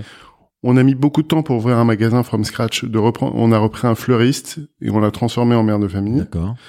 Et euh, Mais c'est récent. Enfin, c'est ce que tu dis à la date. On s'en fout, mais ça, c'est venu vraiment à partir du moment où vous avez une Ça devait être expertise. 2007, 2008. Ouais, donc ça vient Voilà. sept ans après le rachat. exactement. Tu disais tout à l'heure, aujourd'hui vous avez 33 boutiques, c'est ça Ouais. Donc c'est quoi une dizaine en rachat et ah, Ah non, beaucoup plus en rachat parce Ouais. que euh, en province, on a toujours. euh, Ah, on a oublié, on a oublié Pilon à Toulouse qui est quand même. euh, Ouais, mais j'allais en parler parce qu'en fait, euh, on a donc aujourd'hui, on a on a un équilibre assez euh, assez bien fait, mais qui est pas, qui, encore une fois, qui est pas du tout euh, voulu. Ouais. C'est qu'on a aujourd'hui une, une quinzaine de boutiques euh, à Paris Mhm. et euh, bah, le reste, 18, quinzaine euh, en région. voilà, en région. Et la Et donc- répartition entre les boutiques que vous avez rachetées et les boutiques que vous avez créées Bah, celle qu'on a créée, c'est uniquement à Paris. On en a dû en créer 6-7 quoi. Ah, 6, Ah, 7, d'accord. ok. Ouais, peut-être une dizaine à tout casser. Ouais. Et, et donc voilà, parce que aussi c'est, faut dire ce qui est aujourd'hui quand on est chocolatier ou confiseur ou pâtissier, c'est plus facile de reprendre une maison qui existe parce que comme tu disais, euh, euh, tu connais euh, la, la client, là t'as déjà la clientèle, t'as déjà le staff, euh, t'as l'histoire du magasin. Alors que quand tu ouvres from scratch, faut, faut, je vais pas dire Développer éduquer Ah. clientèle. les gens, mais Ouais, tu vois, quand moi il y a encore aujourd'hui plein de gens à Paris qui ne connaissent pas la mère de famille. bien sûr. Donc pour Ouais, nous, boulot, on est, ouais. voilà, nous on est dans la Ça bouffe, on prend du temps, ça. bien sûr. Voilà. Donc c'est, Et en région, je suppose qu'à la mère des familles, c'est beaucoup moins connu, parce qu'il n'y a pas de boutique en région. en Bah, fait. c'est beaucoup moins connu. Alors, On le diffuse un petit peu dans nos boutiques parce que on Il y parlait des de, produits. on parlait euh, de packaging tout à l'heure. Donc euh, chaque maison en province a son propre packaging, mais il y a certains produits qui restent brandés mère de famille, D'accord. comme euh, les confitures. Euh, Il y a certaines boîtes, certaines boîtes de pralinés. Donc les gens, par exemple, à Limoges, qui est notre boutique qu'on a depuis 20 ans, Ouais, première. ouais. savent, connaissent par cœur la mère de famille, ils savent exactement que c'est la même maison, Mhm. mais ils sont attachés à la boutique de Limoges, donc on. Est-ce que l'inverse est vrai? Ça veut dire qu'est-ce que vous avez aussi des produits des autres boutiques qui sont vendus à la mère des familles à Paris? Oui, bah, comme je te Bah, il y a disais, le Négus. Bah, les toucans, Négus, oui, Négus, les Négus, d'accord. euh, ouais, le toucan, le. Ouais, ça vient vraiment Ouais, créez un beau gamme. portfolio des marques de confiserie, Ouais. chocolat, euh, c'est sympa. Comment ça? Euh, et il y a eu un dernier rachat quand même assez important ces dernières années. Ouais, dont on n'a pas parlé il y a trois ans et demi. Et Alors, qui est complètement dans la ligne de votre euh, savoir-faire, qui est de racheter des vieilles maisons historiques. je vais laisser Steve raconter parce que c'est, c'est. Un changement de métier quand même, par plus. contre. Ah C'est bah, plus une chocolaterie. Alors, on- c'est un métier qu'on connaissait déjà parce que sur la côte basque, on a une pâtisserie qui s'appelle la Maison Henriette. Mhm. Donc, c'est un métier qu'on connaît. Mais pour, pour vous la faire courte, on est euh, donc rue Montorgueil, on a ouvert un magasin from scratch Mère qui s'appelle la. Mère de Ah ouais. Famille, qui est en face d'une pâtisserie historique qui date de 1730, qui est la plus ancienne pâtisserie de Paris Mhm. et qui est encore une fois un magasin qui n'a pas changé d'activité et qui n'a pas changé de nom depuis sa date de création. Exactement la même condition que la mère de famille, c'est fou. C'est c'est dingue. Et en fait, le, le propriétaire de cette maison, il y avait deux propriétaires, Monsieur Dutu et Monsieur Liénard, Mhm. qui euh, qui ont vu le travail qu'on a fait avec la mère de famille. Quand même avait racheté, pardon, je te coupe, mais quand même avait racheté 30 ans en arrière. Oui, euh. Bien sûr. la. Ouais. Là, on parle de Storer, hein, parce que tu l'as pas cité depuis tout à l'heure. Non, c'était des Ouais, teasing. d'accord. tu as cassé. Ah, moi, les j'en tiens, j'en tiens, je tenais plus, je tenais plus. Parce que j'avais un doute, je me suis dit, mais ça se trouve, il parle d'autre chose. Et donc, et donc, ce qui est drôle, c'est que le, ce- ces propriétaires-là ont traversé la rue pour aller à la mère de famille, ont, euh, ont vu la responsable du magasin et lui ont dit, voilà, on aimerait le, le numéro d'un dirigeant de la mère de famille euh, pour prendre contact avec lui. Et le mec m'appelle sur mon portable et me dit, euh, voilà, on est à la maison Storer. Les mecs, c'est un messier qui a- ça avait 60 ans à l'époque. oui, qui a eu une bonne soixantaine d'années. Euh, et donc qui nous, qui nous dit voilà, euh, on a la maison Storer, euh, on voudrait euh, la vendre, on a vu ce que vous avez fait avec la mère de famille, on est en confiance avec vous, est-ce que ça vous intéresse? Le lendemain matin, à 8 heures du matin, on était euh, tous les trois, euh, Jonathan, Étienne et moi, on était dans son bureau euh, Mhm. euh, pour discuter avec lui et lui dire bah oui enfin nous euh, ça nous intéresse Et on commence à discuter avec lui il commence à nous parler à l'époque la maison Storer ça faisait des plateaux repas ça faisait C'est traiteur. Des- réceptions. c'était ouais. c'était c'était une maison euh, compliquée Parce que je vois les camions de livraison encore partout, Ouais. là. Bah, ça, ça fait trois ans que c'est vous, mais ouais. et, euh, et du coup il nous dit voilà on, on veut vendre est-ce que ça vous intéresse? Nous euh, on dit oui bien sûr mais Non, Et mais ce après, qui- on commence Mais il à- n'y avait est pas mignon. d'autres racheteurs. Si, dans ce qui est, voilà, c'est ça, ce qui est mignon, c'est qu'en fait, ils nous disent, écoutez, nous, ça fait un an euh, qu'il y, a, qu'il y a des boulangers qui veulent, euh, qui, qui- avec qui on est en pour parler pour reprendre notre maison. qu'on salue aussi Il dit, ça fait un an qu'ils nous ont mis un cabinet de conseil pour auditer nos comptes, auditer les machins, les trucs. Alors que c'est, et, euh, et avec pense les équipes de marketing qui arrivaient dans le magasin, qui redessinaient les logos, les machins. alors quand, quand vous voyez, quand vous connaissez un Ah, petit peu la maison Storer il y a trois ans et demi, euh, c'est inauditable. C'était vraiment, euh, c'est la seule maison où vous rentrez à 11h30 et vous dites, il me faut 150 plateaux repas pour 13 heures et on vous dit pas de problème. Donc forcément, c'était le bas de combat. Donc les gars euh, arrêtaient ce qu'ils faisaient, ils se lançaient sur le plateau repas. Donc c'était vraiment un fourre-tout euh, sans nom. Mhm. Et donc C'était des... rentable comme activité? Ouais, ouais, c'était rentable. Ouais. Et, et en fait, des, des, des gens, on va dire, euh, fonds d'investissement, comme on appelle, Ouais, quand Euh, vois ça. ils euh, comprennent pas. Hmm. Ils savent pas comment ça peut. Ils ont besoin de tout comprendre. Ils ont besoin d'avoir tous les tenants, tous les aboutissants, toutes les marges, euh, l'état des stocks, euh, enfin tous les trucs comme ça. Et il dit, écoutez, nous ça fait 12 mois qu'on discute avec eux, on n'en peut plus. Euh, si vous êtes intéressé, on veut bien vous vendre. Par contre, faut que ce soit fait dans le mois. Ah ouais. Ah, Donc nous, on se dit bon, alors c'est quand même un peu rapide. Donc on, on appelle notre expert comptable, qui est notre cousin.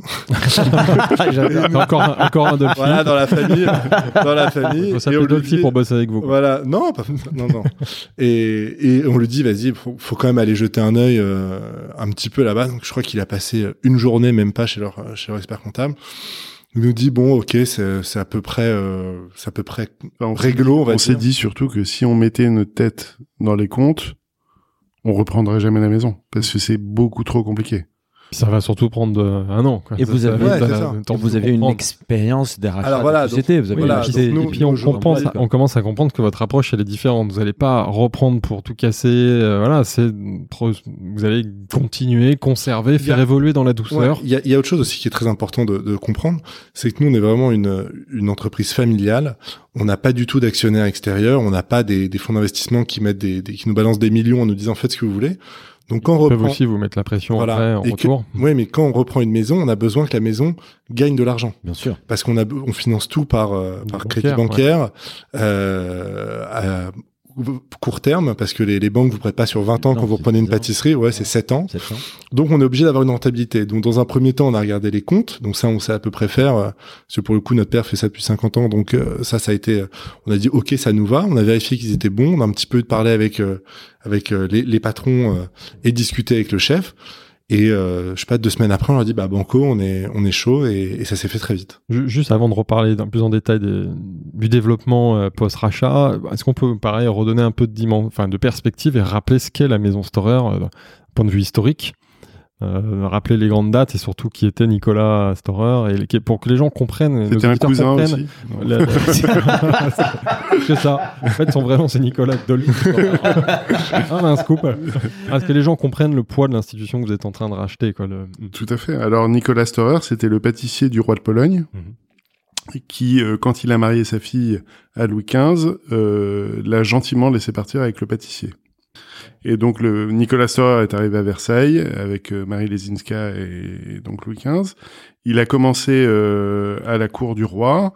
Il a créé deux, trois, deux, trois babioles comme le baba au rhum, Ah, la bouche à la reine. Ça, je suis devenu fou. C'est mon, Ouais. dessert J'ai préféré. découvert en effet que Ouais. Nicolas Storer était le créateur du Baba Encore Rhum. un lien avec les liqueurs et l'alcool. Hein, C'est ça. Ouais. On y retourne. Alors, on va pas se mentir, hein, l'alcool euh, est très présent dans la famille.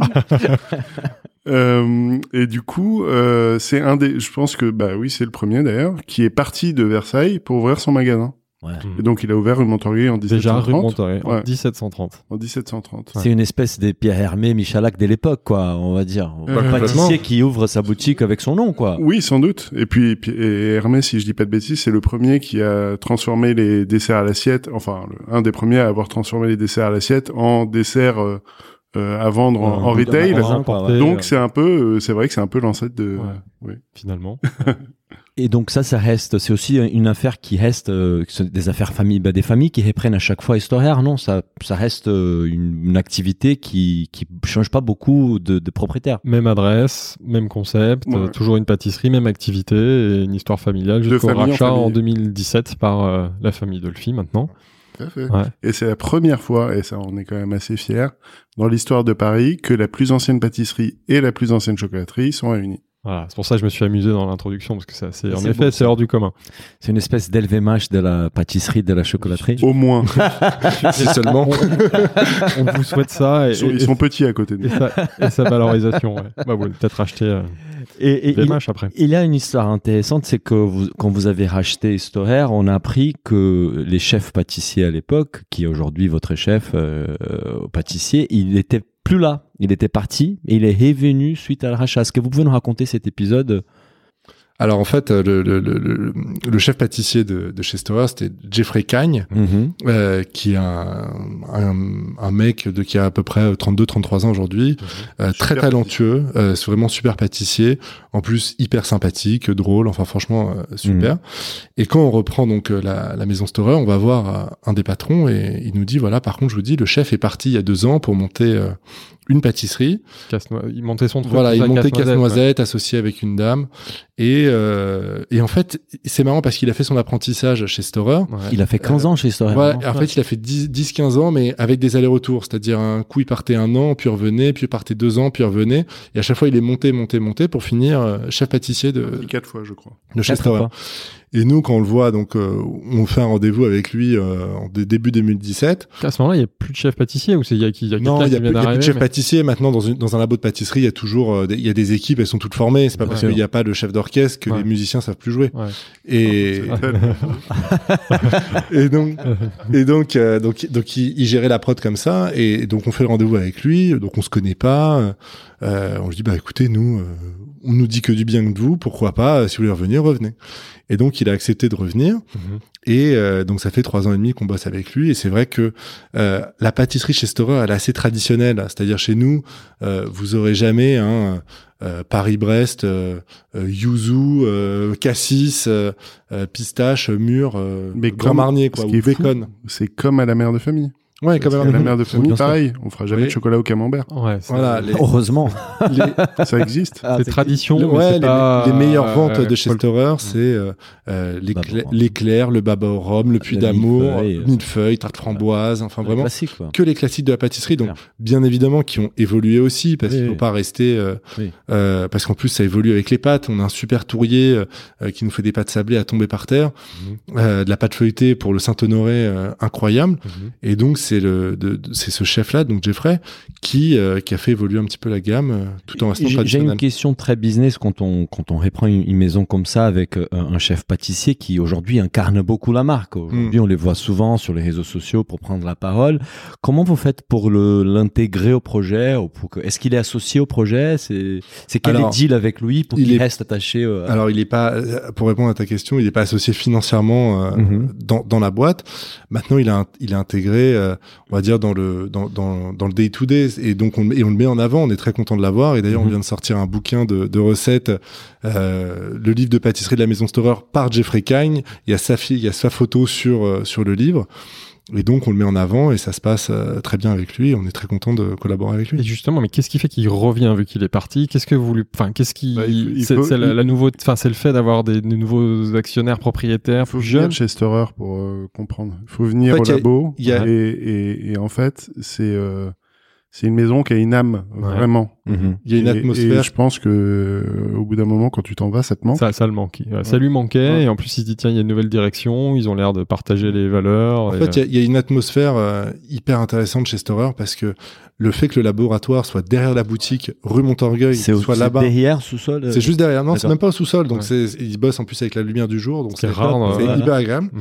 Et, et par rapport à d'autres pâtisseries, pât- pâtisseries euh, où le labo est déporté donc en banlieue parisienne, Bien sûr. ce qui est normal parce qu'aujourd'hui euh, Les coûts du avoir euh, 3, en 400, Targueil. 500, 600 mètres carrés de laboratoire dans Paris, c'est un luxe. euh, puis il fait quelle taille Ouais. quelle taille ouais. bah, il est pas très grand aujourd'hui, il doit faire 200, 250. Enfin, c'est Ouais, pas mal, hein. quand même. c'est pas- Montorgueil, oui, euh, c'est pas mal. Entre c'est- boutique euh, et on- labo, ça fait quoi 300-400 mètres euh, Ouais, non, non, même pas. microscopique Non, non, le magasin. le petit, mais il n'y a pas un. on doit avoir euh, euh, 300 mètres carrés au total. Oui, mais rue Montorgueil, 300 mètres. Ah oui, bien sûr, bien sûr. Ouais, bien. Bon alors c'est mal foutu. euh, en plus qu'on est arrivé, euh, le- les anciens propriétaires, on va dire, n'ont pas fait euh, euh, tous les aménagements qu'il aurait fallu faire euh, dans dans le labo. Et nous, donc on a on a on a de fait beaucoup de choses et en plus on a on a profité là de cette année toute particulière Mhm. euh, pendant le confinement pour complètement refaire le labo. Mhm. Et aujourd'hui, euh, il est euh, nickel chrome. On Ouais, a un bel outil. Voilà, on a mis des chambres froides, on a mis de, on a acheté des, du, du matériel. Donc c'est aujourd'hui un super outil. Super. Bah, par- on parle des productions. Ouais, est-ce qu'on passe à la prod Ouais. Exactement. Bah, est-ce qu'on peut parler de la prod? On en a un peu parlé aujourd'hui. Comment ça se passe? Qui Où est-ce que vous fabriquez? Donc, c'est tout centralisé. À, tu le disais, vous le disiez tout à l'heure, à- dans votre unité de production autour à Tours, c'est ça? Ouais. Il y en a Alors- qu'une qui produit toutes les chocolateries. euh, Non, en fait, on a on a plusieurs euh, sites de production de chocolat. On a donc euh, la fabrique à Tours, euh, qui était à l'époque à Saint-Avertin, comme disait Steve, et qu'on a déménagé à Chambray-les-Tours. Donc on reste vraiment dans la région. la région de Tours. Euh, donc là, en fait, on fabrique tout ce qui est les bonbons de chocolat, euh, les confiseries chocolatées. Donc, quand je dis confiserie, c'est les florentins, les mendiants, euh, les grignotines, euh, les, les- bientôt les dragéifiés. Enfin, et, et là, en plus, c'est le- l'endroit où on travaille la fève.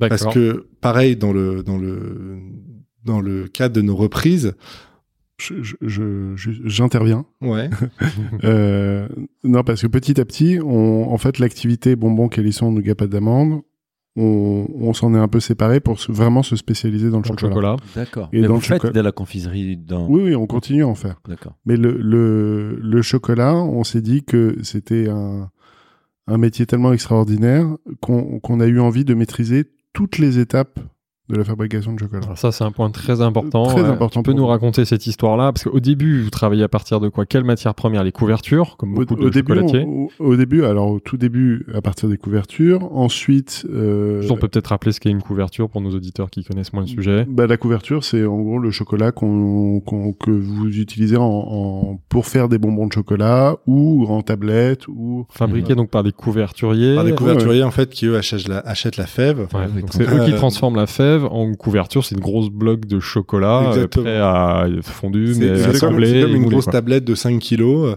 euh, que les chocolatiers et les pâtissiers vont fondre, vont faire fondre pour euh, faire soit des chocolats, soit des éclairs au chocolat. euh, Et les grands producteurs, c'est Valrhona. euh, Va- Valrhona qui pour ça? euh, Je connais pas. non Valrhona qui est un des, qui est très très qualitatif et Bien pour sûr. les un peu moins qualitatifs les Barry Callebaut, les trucs. Non mais c'est très balance, balance, balance. non je balance il y a pas de On micro, beaucoup la transparence. On y va. Non, mais on va dire que Valrhona, c'est plus pour euh, les artisans chocolatiers qui recherchent un chocolat vraiment exclusif et de qualité. Et on va dire que Barry Callebaut, c'est un peu plus euh, Un- un- mass market, même Mmh. s'ils ont des couvertures et des références très qualitatives. Et au début, les maisons type euh, La Buissière travaillaient avec euh, des- Alors- des couverturiers type Valrhona. Ouais, un petit peu. Alors en fait, des, les, les, ch- tous les chocolatiers de France, enfin la plupart des chocolatiers de France, aiment bien faire des assemblages. Bien sûr. Parce que tout le monde veut avoir sa, sa, sa Mais- typicité. et Bien sa- sûr. exactement. Donc nous, par exemple, quand on a repris la, la petite fabrique euh, à Tours, enfin Saint-Avertin, ils achetaient un petit peu de Valrhona, un petit peu de Weiss, qui est un autre couverturier à Saint-Étienne très quali. Ils achetaient un peu de Barry, ils achetaient un peu de, enfin, de plein de choses. Et recette. faisait la recette. Et ils faisaient leur recette. Donc, Ils mettaient blend. euh, 20% Un blend. de ça, 30% de ça. Et, et, et voilà. Et c'est, Et, oui, donc nous, on- bon, pour la faire courte, après, on a repris un, un, couverturier. un couverturier. Donc, Ah, on- ah, oui, Ça, c'est très intéressant. bah oui. êtes- Combien de boîtes vous avez pris depuis 20 ans là? 240. Attention, Bernard Arnault, ils arrivent. on va en faire qu'une bouchée. Euh, non, je sais, dépassé. franchement, je sais pas combien de. Non, mais c'est énorme. Vous, Mais vous non, avez on a dû reprendre une Bah, quinzaine de boîtes. Bah, c'est quand même euh, une belle expérience, quoi. de- Donc, vous rachetez un couverturier. Pour, pour euh, remonter dans la filière, dans la, Alors- dans la production, enfin dans la- l'approvisionnement, pardon. Ouais, alors tou- toujours pareil, l'histoire, c'est c'est pas nous qui nous sommes dit, euh, on veut racheter un couverturier, on veut devenir Ils couverturier. sont venus vers vous. C'est un, c'est un monsieur, mais pareil, c'est monsieur Delchet, qui est un monsieur qui avait une petite fabrique qui s'appelle la chocolaterie du Pec, euh, juste à côté du Vésiné, donc en région Ouais. parisienne. Très drôle, très drôle. On dirait presque un dessin de Sampé. C'est, il y a toute un, une zone complètement résidentielle et au milieu, tu avais une petite fabrique de chocolat. Mais qui, mignon. mais qui est en mur de briques rouges euh, magnifiques, avec des ouais. grandes, euh, des grandes baies vitrées, donc vraiment le, le petit bâtiment industriel, mais vraiment au début du siècle, dans le quartier résidentiel, avec tout ce que ça implique, donc les nuisances euh, sonores que tu peux faire la nuit, on se faisait insulter Et par les le odeurs de chocolat. Mais Voilà, les odeurs de Ah, ça, chocolat, ça, la longue, c'était- ça, ouais, c'était plutôt sympa. Ouais. Et donc ça, c'était en 2012. On nous propose donc de reprendre la chocolaterie du PEC. On n'y connaît rien. Et, et c'est là où, pareil, on s'appuie en fait sur les sur sur sur les, le personnel et, et les gens qui bossent dans la boîte. Donc euh, il y avait un directeur de production euh, qui était un type passionné qui faisait ça depuis hyper longtemps et qui nous explique un petit peu le métier de couverturier. Mhm. Donc le sourcing des fèves, la torréfaction, euh, le, méla, le mélange avec le beurre de cacao, le sucre, le conchage, pour enfin arriver à, à la couverture de chocolat. Donc avec un couverturier, c'est-à-dire qu'on maîtrise totalement la chaîne euh, en, Alors, en bin to bar, comme on dit Tu maîtrises, tu maîtrises la fève, la, la chaîne de la fève. Maintenant, Oui, après il y a On- pas la prod, mais voilà, il y a- il y a, la- il y a l'étape au-dessus euh, qui est de posséder des, des plantations sûr, dans les pays producteurs. Oui, oui. Ça, on n'y est pas encore. Ouais, mais, mais le, mais Même les appelle le bin to bin to bar, ça, on euh, commence à la faire. Ah, il, Ouais, y en c'est a, ça. il y en a des cas de, en Amérique centrale, des gars qui font leur propre tablette et qui, qui, qui cultivent leur propre Ouais. cacao. Mais c'est très rare. Ouais. Alors, il y a beaucoup de bean to bar aussi qui font que de la barre. C'est-à-dire, ils partent de la fève, ils font des tablettes de chocolat et basta. Oui, alors que vous, vous Nous, on part transformez de la en- fève. Et vous transformez Et en, on transforme en bonbon de chocolat. chocolat. en bonbon. Ouais, ouais, ouais, Mm. bien sûr. Mais c'est peut-être euh, un jour, euh, vous qui aimez les, les, les achats, vous allez prendre une ferme des cacao en Amérique centrale? Eh ben, pourquoi Au pas. Au Brésil. Brésil, Daniel Au a des Brésil, je contacts. peux vous accompagner. C'est un très très beau sujet, ça. Bah, c'est c'est magnifique. On Bah, est c'est- chaud. c'est- Ouais, Ah, bah, bah, c'est- parti, on en parle après. C'est justement, c'est que je pense que les chocolats, moi j'ai écouté un interview des Pierre Marcolini, bah, c'est c'est comme c'est un- un- un- une matière première qui vient des loin. C'est comme les cafés d'ailleurs qu'on connaît un peu. C'est c'est difficile de maîtriser vraiment des A à Z. La plantation, c'est déjà Ouais, ça pour le coup, on a fait en plus de voyages euh, de- depuis 2-3 ans. On s'est dit qu'on voulait quand même aller voir ce qui se passait dans les pays producteurs. Donc, on a fait euh, deux voyages avec nos équipes, avec le chef chocolatier, chef pâtissier. Euh, on était d'abord à Madagascar, Mhm, euh, puis au Pérou, mhm. pour voir un peu comment ça se passait. Et c'est vrai qu'en allant sur place, on se rend compte à quel point c'est compliqué Hyper compliqué. euh, de gérer euh, les, les, les gens qui bossent dans la plantation l'extraction, de gérer la fermentation, le séchage. C'est un autre métier. C'est encore un autre métier. C'est- un vrai métier d'agriculteur. Bah, bah, le Brésil est un bon exemple. À Oui. un moment, il y a eu une, je crois, un- Une épidémie. ouais. Ouais, une épidémie qui a rasé complètement Tous le. les- ouais, je ouais. savais pas ça. ouais. Ouais. Ouais. Mais, mais ce qui est génial, c'est que par rapport aujourd'hui, euh, c'est dans l'air du temps d'essayer de se rapprocher de la matière première, de contrôler sa qualité.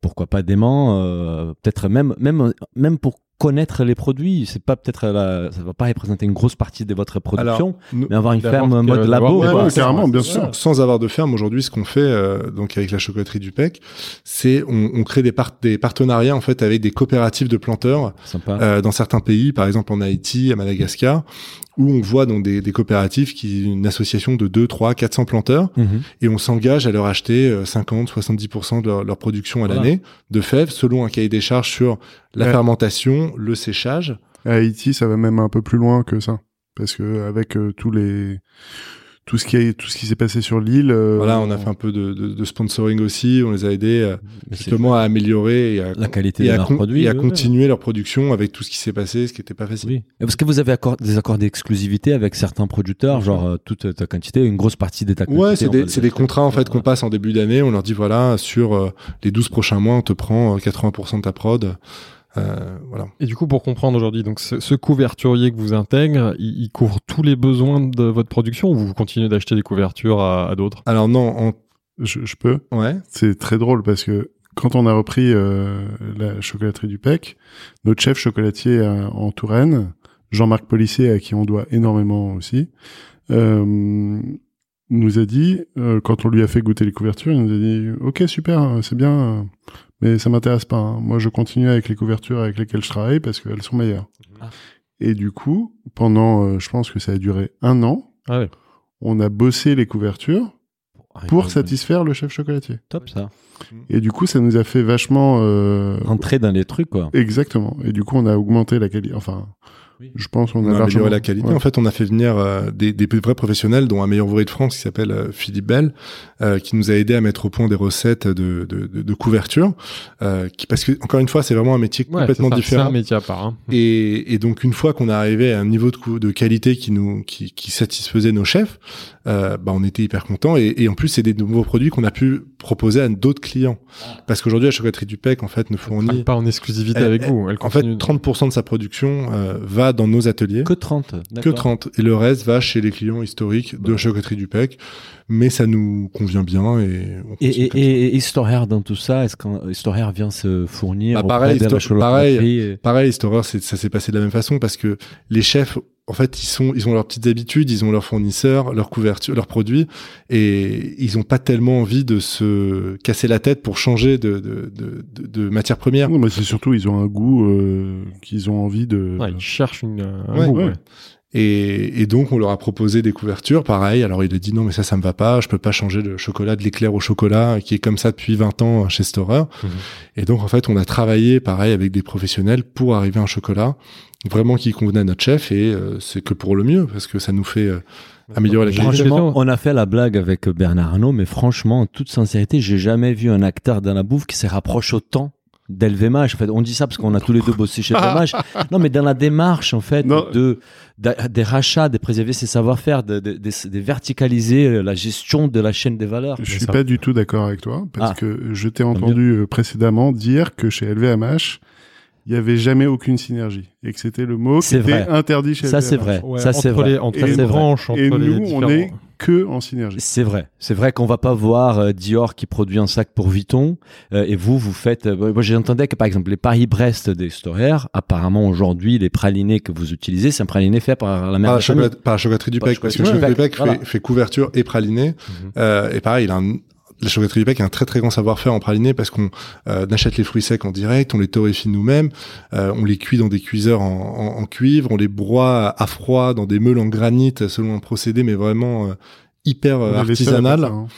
euh, et, et qui donne en fait une productivité, on va dire relativement moyenne, mais qui donne une qualité de praliné aujourd'hui euh, Incroyable. in- incroyable. Et c'est ce qu'on retrouve dans nos chocolats, euh, c'est ce qu'on retrouve dans les Paris-Brest, dans les éclairs noisettes Mm. euh, et toutes ces choses-là. Vous n'avez pas répondu à ma question tout à l'heure sur l'approvisionnement. Finalement, aujourd'hui, le PEC fournit la totalité de vos couvertures ou Alors- vous continuez à... il fournit, euh, en toute honnêteté, il fournit 95% de nos couvertures. D'accord. Euh, Donc vous maîtrisez aujourd'hui la, la, la filière à partir Ouais. de la fève jusqu'au Ah oui, jusqu'à la finale. ouais. complètement. Et, et en plus, je dois te dire des bêtises parce que ça doit être peut-être il y a 2-3 ans quand on a repris la maison Storer et la maison Pilon, où là, ils continuent de se fournir pour certaines productions chez d'autres couverturiers, mais aujourd'hui, on doit être quasiment à 100% euh, euh, en termes de, Donc, de couverture de dire que vous êtes un acteur Est-ce que vous êtes Bean to Bar alors a priori Ah bah oui, Oui, le groupe aujourd'hui est Bean to Bar. Vous Ah bah oui, achetez. bien sûr. la- On, la- est, on est même plus que ça, on a envie de dire. Oui, parce que c'est Bean c'est to tout de la bonbon. bar. C'est Ouais, ouais, tout, c'est ça. euh, je sais pas comment on dit. Non, non. Bah, euh, faut qu'on crée un Ouais. to, euh, ouais. Bonbon. bonbon. Puis toute la diversité, tout ce que vous faites, toute la transformation que vous faites Et, et, et, chocolat. ouais. et- et quel est votre avis Vu qu'on parle des produits, des productions, il y a plusieurs tendances qu'on voit dans la pâtisserie. Bah, évidemment, les bio, c'est pas plus une tendance. Les pâtisseries sans gluten, les véganes. Comment vous intégrez ces éléments dans, dans vos produits, notamment chez Storer, où je pense que ça.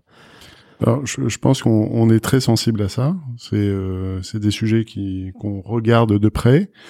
Euh, je, je, je pense, alors après peut-être que dans le reste de la famille ils seront pas d'accord, mais que nous on- on on n'est pas vraiment dans ce sur ce créneau-là. C'est-à-dire que nous on reste plutôt sur euh, une cuisine empirique. C'est-à-dire qu'on on est sur des, des recettes traditionnelles qu'on essaye de d'améliorer au maximum. Mais on reste quand même sur un créneau de gourmandise euh, euh, complètement. Après, euh, Si, si je peux me permettre, on, on peut faire aujourd'hui, euh, on pourrait faire 100% de nos, nos couvertures en, en bio, euh, parce qu'aujourd'hui, justement, avec la chocolaterie du PEC, on a ce savoir-faire d'aller sourcer les fèves euh, de, du Pérou, de Madagascar, de Venezuela. Maintenant, euh, je pense que ce serait intéressant vraiment de, alors j'allais j'allais dire surfer sur cette vague, mais c'est c'est pas le bon mot, c'est de, de, de vraiment remettre à plat toute notre prod pour pour faire 100% de notre prod bio. Mais ça deviendrait, en fait, soit on décide de faire l'intégralité bio, soit ça vaut pas le coup de faire une tablette. Une euh, gamme gamme. bio. et, et- Voilà. et en plus, ça serait totalement injuste parce que par exemple, euh, à Madagascar, on a on a rencontré beaucoup de planteurs qui n'ont pas les moyens d'avoir le tampon bio. Alors, On a, on a un visité sujet leur plantation. souvent. faut, faut savoir que bio, en plus, alors je vais pas rentrer dans le débat de bio ou même équitable, qui, est- qui, est, qui est très à la mode aujourd'hui, euh, dans certaines euh, plantations euh, dans, dans, dans les pays producteurs. Vous, les, les planteurs, c'est bio euh, de toute façon parce que euh, ils n'ont pas les moyens d'avoir des engrais, des produits chimiques pour. Mais ne serait-ce que pour avoir le label bio, ils doivent rajouter euh, 50 centimes au kilo Oui. euh, pour avoir le tampon. Donc, donc il y a des moments où on achète des produits bio, mais on n'a pas le label. On a eu cette discussion no- notamment avec Café Belleville euh, quand ils parlaient de leurs fournisseurs, de leurs producteurs des cafés. Ils sont tous euh, bio, sauf qu'ils n'ont pas les labels parce que ça coûte tellement cher. Ouais. En plus, dans les cafés, c'est C'est- méga c'est- compliqué, C'est exporter tout. exactement le même métier, Voilà. pas la même altitude, mais exactement le même Voilà, c'est très proche. Maintenant, Et- maintenant, tu vois, le- sur la chocolaterie du PEC, on a toute une gamme bio équitable Mhm. euh, pour nos clients et les clients peuvent acheter ça et le mettre en avant dans leur dans leur chocolaterie. Maintenant, tu vois, par exemple, on a on a fait le choix à la mère de famille quand on fait nos tablettes, euh, donc avec le chocolat noir ou chocolat au lait signature, donc c'est un blend, il y a un peu de Pérou, il y a un peu de Madagascar, on a décidé de faire qu'avec des chocolats équitables. Mhm. Maintenant, c'est quelque chose qu'on communique pas parce que c'est compliqué de communiquer. Encore une fois, comme je te disais, vu l'assortiment de, de, dans la mère de famille et en tablette encore plus parce qu'on a développé des nouvelles tablettes, on va en avoir, je sais pas, 45. Euh, si t'en as une euh, qui est par-ci par-là, qui est marquée bio équitable, ça aurait pas vraiment de sens. Par contre, le vegan, on s'est penché pour faire de, parce qu'aujourd'hui, je suis persuadé que tu peux, alors déjà, le chocolat noir, c'est vegan, hein, de toute Oui. façon, parce que t'as pas de, Pas de lait, de lait. Euh, mais on voulait faire du chocolat au lait, au lait de soja. au lait de vegan, au lait d'amande, Au lait d'amande, au lait au de riz. Ouais. Et bon, pareil, ça, on, on a fait quelques essais, c'est pas mal. euh, On n'est pas transcendé par le produit. Et si c'est pour en vendre euh, Oui, euh, 50 parce Pour qu'il y a, de com, euh, voilà, c'est pas, c'est pas notre idée. Oui c'est clair. Une autre tendance dont on parle aussi souvent avec nos invités dans le sucré, c'est la, la baisse de la consommation du sucre. Euh, Est-ce que vous, vous revisitez vos recettes pour s'adapter à ça? Est-ce que, le, le- par exemple, le négus de Nevers, parce qu'en gros, j'ai regardé que c'était que du sucre. Que du sucre. Est-ce que, enfin, voilà, c'est très c'est- mauvais exemple. produit, tu peux pas. En fait, tu Non, peux pas. non, mais pas, pas Ou même une autre question, euh, je me posais la question du baba au rhum de, de Jeffrey aujourd'hui. Est-ce que c'est la même recette que celle de Nicolas euh, le ou est-ce qu'elle a forcément évolué avec les Ils ont années légèrement augmenté en rhum, c'est ça Ça, C'est depuis que Steve euh, s'en occupe. Voilà, l'alcoolique de service. Euh, On va couper. Non, j'assume, j'assume. Euh, le non, le baba au rhum, c'est une recette qu'on n'a pas changé. Ça, c'est une recette qui changera pas. C'est une recette historique. On se doit de la conserver. Après, toutes les pâtisseries qu'on fait aujourd'hui chez Storer euh, sont moins sucrées qu'avant. On Bien est de toutes les euh, De toute façon, comme tous les pâtissiers aujourd'hui. Bien sûr, Très moins, ouais. bien sûr. Bah, on sucre moins euh, de, de fait, mais ne serait-ce que parce que ça met plus en valeur le goût des fruits. Ça met, c'est, on est, Mais on est. on veut, on veut pas devenir non plus des ayatollahs de dire euh, euh, parce qu'il y a des pâtisseries aujourd'hui qui se montent sans sucre, 100% vegan, Ouais.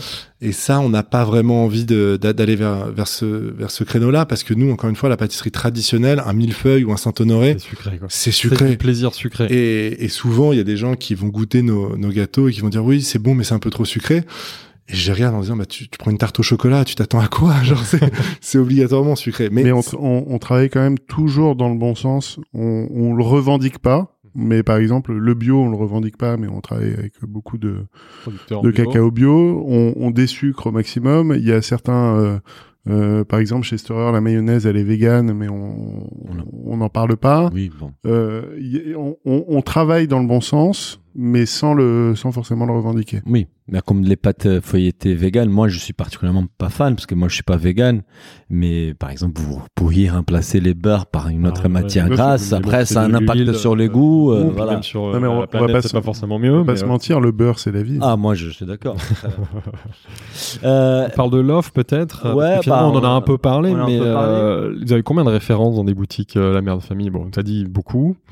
Je sais pas, ça Ça doit être fait pas combien loin, pas loin d'un millier je pense. 1000 ah ouais. Ouais ouais. Et ça dépend des saisons.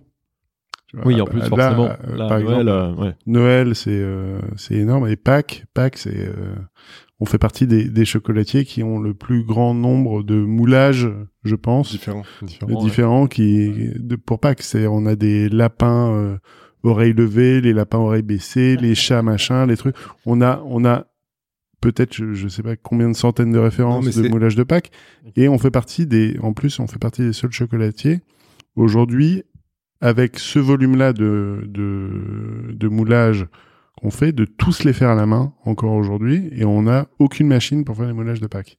Donc on a euh, voir les- la fabrique pendant la période de Pâques, c'est extraordinaire. Vous avez jamais filmé ça, ces savoir-faire de, de création de, de moulage, non?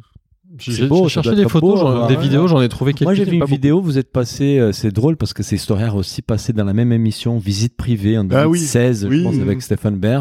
Et il montre lui, bah, la télé de production euh, à Tours, euh, à Mm. Tours, et je voyais un peu comment vous fa- faites vos chocolats. Et j'ai vu aussi Storer, et il y avait déjà Jeffrey qui était là. Mm.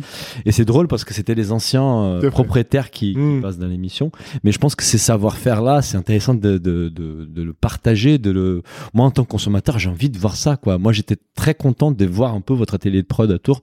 Ça, ça rend les trucs plus concrets. Et su- sur, euh, sur Instagram, on, on, on essaye de, de montrer un petit peu les, les Les coulisses. coulisses, Oui. de la prod. Mais bon, après, c'est pas un format long, euh, mais on, Non, mais vous avez une approche qui est, Non, qui est celui de la transparence aussi, de Ouais, bien comment sûr. vous travaillez, Mmh, vous faites. Et là, aujourd'hui, c'est l'opportunité pour donner encore plus de Ouais, transparence à tout On ça. fera, la, on fera la version vidéo de notre podcast euh, là-bas et on, on interviewera tous vos, tous vos collaborateurs. Quand c'est intéressant. Bah, on peut en discuter aussi. Je note ça aussi. tac.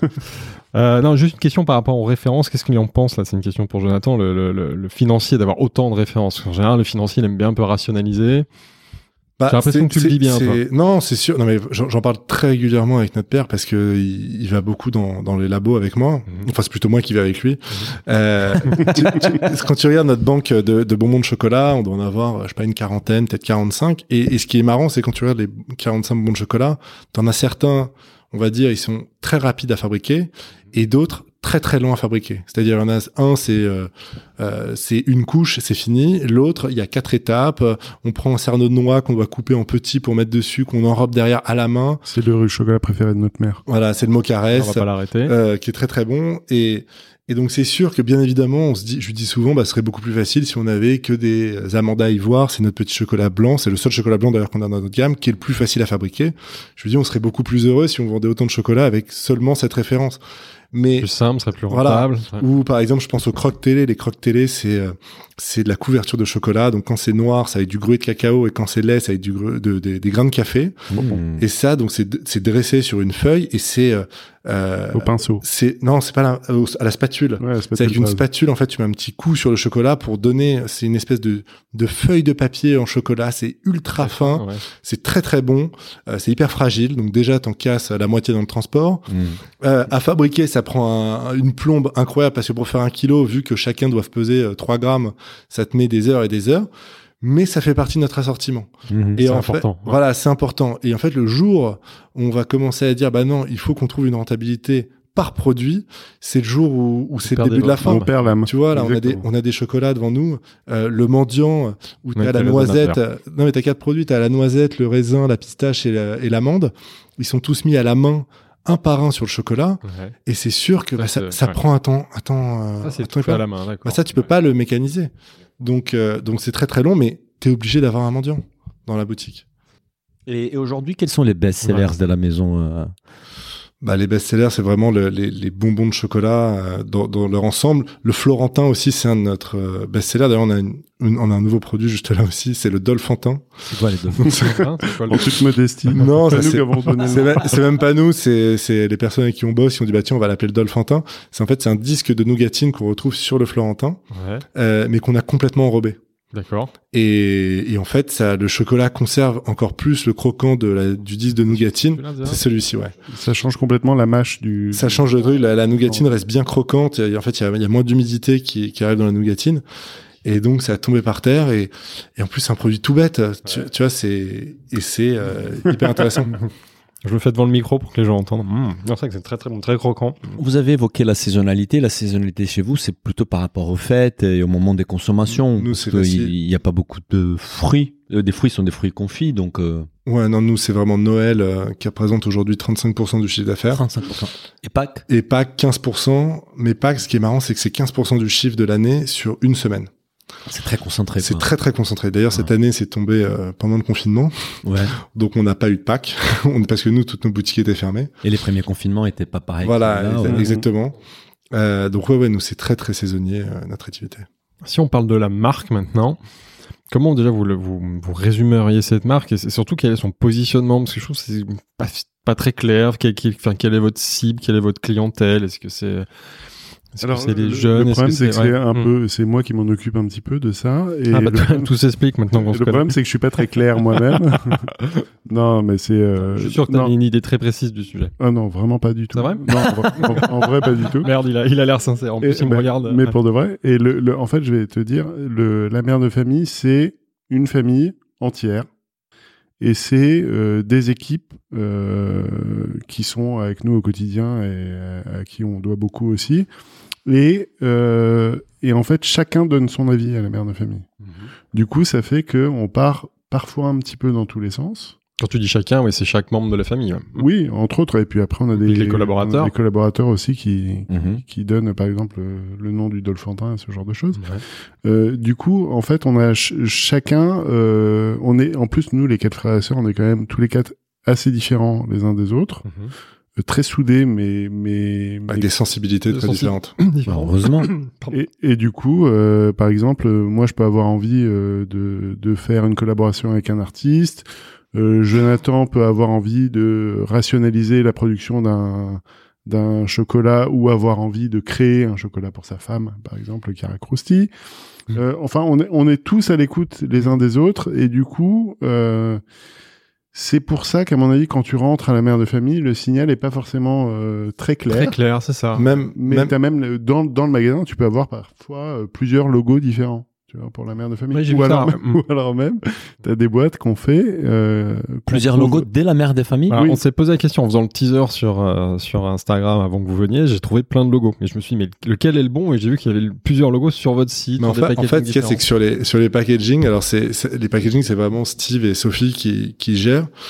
Et, et en fait, c'est vraiment la sensibilité. Donc, comme je te disais euh, avant le podcast, c'est Steve, il a rencontré par exemple un illustrateur qui s'appelle Bastien Coulon. Mhm. Il lui dit, OK, c'est super ce que vous faites, euh, j'adore votre travail. Si vous voulez pas nous faire une boîte. Et le gars nous a sorti une boîte euh, verte et or avec des femmes nues dessus. Elle est magnifique. là. Et, bien alors, qui est hyper art déco, et on dit bah ok banco, on la met dans la boutique. Et puis euh, et puis à une autre époque, on voulait faire une boîte pralinée et on rencontre une illustratrice qui nous a fait des petits animaux de cirque. Euh, Alice Charbin. Alice Charbin, et donc on a laissé les animaux de cirque sur les boîtes pralinées. Et là, récemment, on vient de changer nos, nos packaging de, de, de ballotins et de coffrets spécialité pour passer sur du papier euh, 100% recyclé, Mhm. euh, sans colle sur le ballotin, donc ce qui rend le truc beaucoup plus écolo et beaucoup moins pollueur. Mhm. Euh, et là, on l'a fait marron et or. Ouais. Donc, Ça, en ça fait- renvoie que la- la- la- ça part un peu dans toutes les directions. non Ouais, mais c'est ça qui est cool Sur aussi. l'expression Et- de la et- marque. Et, pour Ouais. la petite histoire, j'en parlais hier en boutique. Et il y a une cliente, je lui dis, oui, alors c'est pas très clair parce qu'il y a du orange, il y a du vert, du marron, du doré. Elle dit, mais au moins, il y en a pour tout le monde. Et Mais c'est, personne ne fait ça. En fait. Non. Bah, en fait, à monde- partir de, en fait, à partir du moment où tu as des comptes à rendre à quelqu'un, tu peux pas faire ça. Nous, on a des comptes à rendre à personne, on se fait juste plaisir. Nous, par exemple, les, les, le, par exemple, le coffret euh, marron et or, euh, on a eu cette idée-là d'écrire avec la grosse typo, le machin, tout ça. Deux semaines après, c'était en magasin. c'est clair. On n'a pas, on n'a pas de, personne Bah, qui vient ah, nous moi, embêter. Je pense que la réaction de, de la majorité des gens qui travaillent en marketing, en branding, ce serait de dire il faut concentrer les efforts, il faut optimiser la faire une communication, image de marque, une marque très claire, très forte. Après, nous, par exemple, quand on travaille avec nos clients, on, passe par une période d'audit. Et là, c'est qu'on fait, c'est une mini audit dans Mhm. ces podcasts. Et je pense que c'est qui émerge, c'est que ça fait partie de votre ADN. Mm. C'est bordel euh, organisé, Parce- on va dire. Parce qu'il y a un C'est fil ça qui rend la conducteur. marque très Mais on en, forte. Il y a on en quand même revient à la y a- y boutique fil du 9e, conducteur, voilà. qui était un bordel organisé C'est. Ouais. elle-même. C'est ce que j'allais dire, c'est il y a en effet un bordel organisé comme tu dis, mais finalement il y a, il y a un ADN. Il y a un fil conducteur, Il y a un ADN, ouais. le fil conducteur, c'est ça, c'est cette générosité, l'abondance, euh, on explore des territoires. Vous savez que vous- peut-être vous perdez en efficacité parce que le message est plus diffus, parce que la marque est moins facile à reconnaître. C'est pour ça que finalement c'est peut-être un peu moins connu, moins reconnaissable, mais par contre ça donne beaucoup plus de richesse. univers On a des très cours. riche. Ouais, Ouais, voilà. Mais même, même un truc très juste, tu vois, on disait tout à l'heure, on a 33 boutiques et une dizaine de marques. Euh, plusieurs fois, on nous a dit, mais pourquoi vous mettez pas Ouais. tout à la mère de famille? Ce serait tellement plus serait facile. Court terme Mhm. plus efficace. À court terme plus efficace. Voilà. Mais c'est vrai que finalement vous perderiez, vous perderiez de la matière, vous perdez de la sûr. richesse. Ouais. C'est clair. Donc, euh, donc voilà. Donc on reste. l'intérêt de faire des, des, des, des, des contenus longs comme ce qu'on est en train de faire, parce que là, on se découvre qu'il y a beaucoup de choses à dire. Alors que si vous aviez tout uniformisé, pff, ce serait Ah ouais, plus ce fade. serait, ce serait plus, plus triste. Ouais, c'est ça, ça, pour le coup, on est Et- complètement d'accord. faut C'est pas oublier bon cas aussi- d'école. Il faut pas oublier, alors, je- ou un cas de, des écoles, parce que c'est vraiment, Ouais, mais si, parce que ça marche. un peu de- Maintenant, le, le fil conducteur quand même de ce bordel organisé des 33 boutiques, c'est euh, les produits de qualité dont on est ultra fier. Voilà. ce qu'on n'a pas Clair. dit, c'est quand on reprend une maison en là. province ou même à Paris et qu'on met nos produits, parce que souvent quand on a repris la petite chocolaterie dans la Deauville par exemple et qu'on met nos produits euh, qu'on mettait à la mère de famille, euh, c'est qu'on c'est qu'on est quasiment sûr de notre coup que nos chocolats vont, plaire- vont plaire autant, sinon plus, que ceux euh, d'avant. Hmm. Oui, puis ce qui est intéressant, c'est qu'à chaque fois, vous enrichissez la gamme avec l'expertise et les spécialités des maisons que vous Exactement. rachetez. Et puis en plus, il y a aussi les compétences que vous intégrez. Donc tout ça devient riche. Et en même temps, vous allez vers des gens qui partagent aussi vos valeurs. Ouais. Donc il y a quand même de la cohérence, hein, l'histoire, le savoir-faire. Parler du sourcing. Bon, Et fi- pas finalement- votre promo. Non, non, mais finalement, peut-être, peut-être la, c'est gentil. Peut-être que la cohérence, finalement, c'est que nous, en fait, on fait tout en interne. Mhm. On n'a aucun euh, euh, cabinet de je sais pas quoi qui vient nous donner euh, des idées de packaging ou Ouais. des- enfin, on travaille avec euh, avec des fabricants de boîtes, mais tout est géré chez nous. Et on a une petite équipe aussi, l'équipe, on va dire. Au niveau du bureau, du, on va dire, du siège d'un le, Ah, le- siège, on est euh, une douzaine à tout une casser. douzaine, ouais. Sachant que nous, on est déjà cinq dans la famille, donc ça fait beaucoup. Euh, donc, euh, donc voilà, on a une petite équipe ultra euh, resserrée, et en fait, on s'implique vraiment dans tout. Mhm. Et euh, tu vois, dans ces- on a d'autres confrères qui pourraient avoir un bureau marketing euh, peut-être avec 10 personnes, Mhm. euh, dans des boîtes à peu près de la même taille que la nôtre. Et ben forcément, ces 10 personnes, bah, elles vont vouloir, euh, plus- elles vont avoir des raisonnements en fait complètement différents que nous. Bien sûr. Juste une- encore un point par rapport à cette diversité de la- de- du groupe, on va dire, du groupe à mère des familles, parce que ça devient quand même euh, là, un petit groupe. Un bien grand mot. Euh, ouais. Et euh, on a vu, bah, on parlait des synergies, synergies. On, dit, on faisait référence à LVMH qui fait pas beaucoup de synergies entre ces marques, mais on a même euh, appris que depuis quelques temps, et depuis le rachat des Storaires, il y a des boutiques co-brandées Ah oui, c'est vrai. à mère des familles Storaires ou des corners Storaires au sein des boutiques à mère des familles. Est-ce que tu veux que je te dise la vérité euh, Je veux que la vérité. non, non, vas-y, dis-nous des conneries, on adore. euh, Quand on a repris la maison Storer, on s'est dit, on bouge pas pendant minimum trois ans. Mhm. on reste, on apprend de cette maison, on, on, on, on reprend les recettes, les machins. On, on bouge pas, on bouge pas, on bouge pas, on reste sur Montorgueil et on bouge pas. En parallèle de ça, moi, pour euh, avec euh, Jonathan, pour la mère de famille, on cherchait un magasin euh, rue Claire pour s'agrandir, parce qu'on avait déjà un petit magasin rue Claire et on en cherchait un plus grand. Mais pas beaucoup plus grand, mais un peu plus grand. Juste pour euh, la taille idéale d'un magasin mère des familles, c'est quoi C'est 60 50-60 mètres carrés En surface de vente ou Ouais, tout? surface de Ouais, avec- ouais. surface de Sans réserve et tout. et réserve. Après, il nous faut au minimum, euh, si des agents Pour immobiliers toutes nous écoutent.